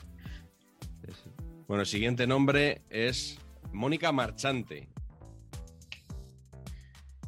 Yo le doy que sí, eh, porque como estábamos hablando otra vez precisamente lo de José Ramón de la Morena, cuando se fue a Onda Cero, eh, Onda Cero quería a toda costa que una mujer presentara ese programa. Ah, sí. Sí, estuvo hablando con varias y a mí me parecía que igual la que mejor lo podía hacer era, era Mónica Marchante, pero no lo sé. Nos quedaremos con la duda, ¿no? De, de saberlo. De momento seguimos sin ninguna mujer presentando estos programas por la noche. Que bueno, yo tengo curiosidad, pero mm, en audiencia, pues en un con un público tan masculino como nuestro canal, que tiene un 1% de visionados de mujeres, pues eh, habría que ver, ¿no? Cómo funciona en, en audiencia, que es un Pues poco lo único que algún importa. Como primer paso, seguramente alguien hará una pareja. Ajá. Digo yo. Eso también, yo en algún confidencial se publicó, que era una opción también. Lo de Ha, que, ha bueno, hubiera una ocurrido por las mañanas en los en, en los despertadores, ¿no? El de Europa FM, que está Sí, Eva pero Soriano hablamos- con. Pero hablamos de deportes. Ya, ya, ya. Pero, pero quiero decir Sí, que, no, que vale, lo, lo- vale. lo que ha dicho Carlos es- han utilizado también ahí el, el- el tema pareja. Sí. Tú, tú también con López hiciste un despertador, ¿no? Sí, se llamaba Balón Desastre.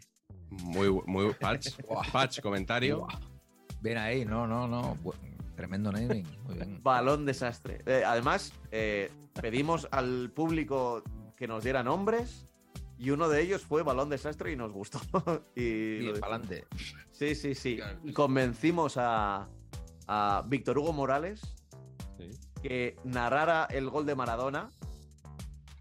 El, el gol famoso de Maradona, que es eh, el trata, ta, ta, ta, ta, que narrara que, que lo fallaba Maradona y que dijera, oh, qué desastre, qué desastre, balón desastre. Tal No, cual, no, lo no, conseguimos, no, sí, no, sí, no, sí, no. sí, Pero y ese maravilla. o sea, ese es el sonido que tenías que haber puesto hoy. Ya, pues no me acordaba no sabía yo que íbamos a, acabar ahí. Buenísimo. Pero sí, sí, sí, lo tenemos, lo tenemos. Muy Alguien bueno. tuvo que parar eso antes de llegar a. Empezó ahí, pues empezaron cosas, ¿eh? La tertulia por la mañana, Sara Carbonero era nuestra, nuestra tercera voz. Hubo cositas en aquel balón desastre, ¿eh? Hubo cositas. Mira qué bien le ha ido a, a ella y, y mira Sí, dónde estáis sí, vosotros, ¿eh? Correcto. Mira la ahí tercera seguimos. voz. Ahí seguimos. Bueno, el siguiente nombre es eh, ni más ni menos que, me pongo de pie, Don Miguel Quintana. Mi jefe Quintana, por supuesto, ha revolucionado las tardes de la radio deportiva y podría hacer lo mismo por la noche si se lo propusiera. No se nota que colaboro con él, ¿no? No, Quedó natural. todo muy, Muy bien, muy bien. objetivo. Bien. De hecho, colaboras poco. Colabora poco. Colabora colaborar. No, la única, venga, la única, por poner, para que no parezca, la única pega que le Sí. puedo poner es que es- tiene un perfil muy futbolero. Claro. Y que igual. Eso, eso es malo, eso es malo. Ah, tú A ver, dices no es que- por pensando en otros deportes. Claro, claro. yo Vale, digo, vale, son vale. En otros deportes que hay, que hay de la lista que hemos dicho. A ver, Emilio Pérez de Rozas tampoco le veo yo hablando. Bueno, de motociclismo sí, Sí, En. Mallorca. pero. Está emocionado. y de fútbol sala, del deporte de moda. Pero Que ha sí. ganado el, el Mallorca ha ganado ahí, ¿no? Champions. claro. Pero igual si pasan otras cosas, pues, pues le, le veo, le veo menos. Le veo menos. Pero bueno, a mí, a mí me gusta eh, mucho, sobre todo que, que está trayendo gente joven a, a la radio y al Claro, deporte. eso es muy, eso es muy bueno. Por cierto, la expresión futsal, Horrible. ¿qué pensamos? Hor- horrible. Horroroso. Me- me- me- prefiero Futbito, es más honesto. No, no, no. Sí. Yo no prefiero nada. Eh, eh, Juan Arena, yo colaboro con Quintana porque se te ocurrió a ti, ¿no? Básicamente. Sí, sí. Que podía, que podía encajar ahí. Correcto, no. el- el- bueno, la, la historia es que este, te querían limpiar porque eras demasiado caro y entonces, entonces dije, oye, vamos a ver, Madre mía. vale, igual, igual para esto es demasiado caro, pero si lo metemos con David Sánchez, con la pizarra, con tal, y le pagamos lo mismo y le engañamos, pues, bueno, con algún que otro detalle más por el medio, pero más o menos fue así. Sí, sí, sí. Eh, Madre mía, madre mía. Madre mía, si yo soy caro. ¿eh? no, no haber preguntado, no haber preguntado. Madre mía, no, prefiero, prefiero seguir, prefiero seguir adelante. El siguiente nombre es Don Roberto Gómez.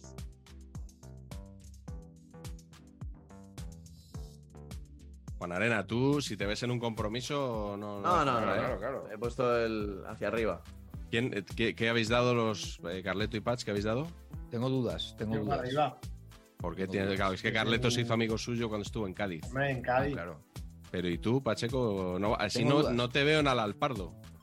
Es que tengo dudas porque, no, no, no, no por su calidad que es extrema y de todos conocida, sino porque, claro, él es el número uno de los reporteros. Cierto. Entonces, poner en juego toda su carrera como número uno de los reporteros por una cosa que no es ser reportero, Claro, también es no verdad. sé, no sé, ¿eh? ¿No? Nah. Yo creo que él no lo haría porque no se pone, pero bueno, tendría contactos y esas cosas sigue teniendo, ¿eh? Hombre, Sigue claro. teniendo. Hombre, Porque claro. el fútbol, el fútbol que él dominaba todavía sigue teniendo tentáculos en el fútbol actual. Así que sí, sí. Oye, ¿Alalpardo dónde está exactamente? ¿Queda cerca de Humanes? No, no me preguntes, No. lejos. O sea, yo estuve- puse el GPS y me llevó allí, pero no, no sabría decirte por No dónde. sé dónde está, pero cerca de Humanes no. No. Por, por a- Madrid, pues por, por ahí. Vale, vale. Siguiente- norte. Siguiente nombre es Jorge Javier Vázquez. Hombre, yo Pues, lo he puesto eh, como pues, ¿por qué no? agente libre, como va a quedar agente libre, pensé que igual. ¿no? ¿Por qué no? Eh, Bueno, venga, cambio mi- de mi, opi- Claro. mi opinión. Yo por, por eso nunca sirvo para las tertulias, nunca te- digo, porque, porque me convencen, ¿sabes? Soy muy no, fácil. no sé si Juan Arena especialmente escuchas a Richard Dis habitualmente o no. O de vez No, en habitualmente cuando. no. De vez en cuando. no. Pero sabes que él pone apodos a, a muchos periodistas Mm, y eh, uno de los clásicos de su programa es Jorge Javier Castaño, Sí. por, por Juanma Castaño, porque dice que le gusta mucho el, el salseo y que es más un programa del corazón que de deportes. Bueno, a ver, yo creo que, a Vázquez no le gusta el deporte. O sea que. ah, O sea, no, no haría nada en cuanto a contenido, pero oye, igual, vete a saber. Si se rodea bien, aquí esto es al final rodearse bien y hacer un programa ahí un poco coral. Sí. Yo. Hombre, no, no le veo haciendo de García, o sea, de, estar- empezar hablando a las 12 y acabar a la una No. y media y ya está, no. Eso no. Pero bueno. La Federación de Vela y esas cosas, ¿no?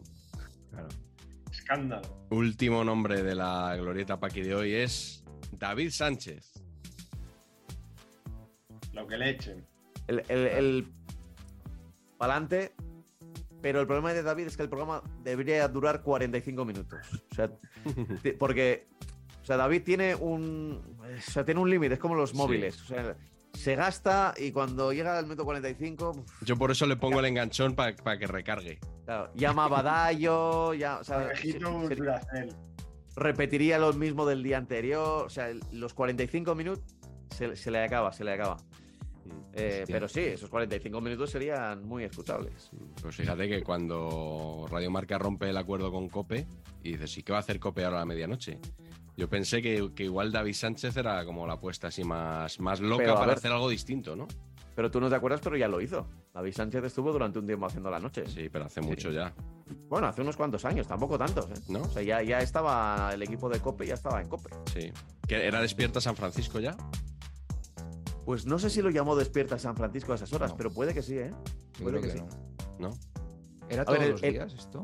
Sí, bueno, de lunes a jueves. El primer Despierta San Francisco era a las 3 de la tarde, porque tenía la gracia de que, en efecto, a Era las 3 de la tarde a las, eran las 7 de la mañana en San Francisco, Sí, y ya se quedó con el nombre, pero puede que sí, ¿eh? Puede que era... sí. eh, que, y recuerdo que tenía una sección que hacía, eh, que hacía Javi de la Casa, que era Mis ladrillazos, o sea, se llamaba la sección Mis ladrillazos, que era que le decía a Javi de la Casa, mira, eh, lee una noticia, o sea, pero era, graba algo, y grababa 20 minutos, que eran los 20 minutos que iban al final, y era como en plan, o sea, lo, lo presentaba como en plan, mira, yo me voy ya, os dejo con de la casa y sus ladrillazos, como en plan, uno. echando a la gente de, de- de la radio completamente. Número uno. E- Ese era, ese era el programa de David Sánchez. Mis ladrillazos. Oye, muy, Directamente. muy fan también de cuando Paco García Caridad a lo mejor tenía una comida o algo y no llegaba al principio del programa. Y entonces empezaba el programa otro y a Sí. las cinco y cuarto por ahí llegaba Paco y, y retomaba él y hacía él el, el programa. Sí, sí, así, sí era. ¿Quién hacía normalmente? El- Pues Auquillo o Varela eran los que estaban ahí aquí eh, a, la- a las 4 de la tarde. Estaban ahí dependiendo, llega o no llega. O Álvaro Benito, que ahora hace. Ah, sí. en, la SER. no el de ahí. Pig Noise, No, el de Pig Noise. No, no, no. El otro. el otro, El que, tenis. el que canta bien. el que canta bien. no, no. Pig, Noise, no, Al- Alvarito canta, canta bien, canta bien. A ver, no, no es Andrea Bocelli, pero canta bien.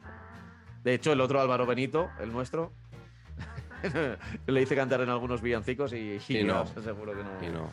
que no. Oye, yo, yo quería añadir un nombre Sí. eh, que además creo que lo haría muy bien. Y, por ejemplo, el larguero. Sí. Mm, y no es Francino. Creo que sé quién, creo que sé quién vas a decir. mucho. Creo que ¿Eh? sé quién vas a decir. Jordi Basté. No, No, no. no era el que yo pensaba. Jordi Basté es el amo de la radio catalana ahora a primera hora. Hacía deportes, venía de deportes. Y ahora hace el Mon. El, en, en Ra- Raku. Ramón Álvarez de Mo- No, el, el Mon es por, es por otro, es por otro. Y, y creo, creo que si, que si hiciera la noche, él tiene. Él, él podría ser incluso para liderar. O sea, para. Sí, para ser el líder de la noche. Creo, ¿eh? Muy No se me da las- Muy culé. Claro, muy culé, pero de la Morena era muy, muy de la Leti. No sé. Ya, pero eso es como, en aquel tiempo, además. ¿Sabéis a quién pondría yo a hacer la noche? A ver. A Willy Balades.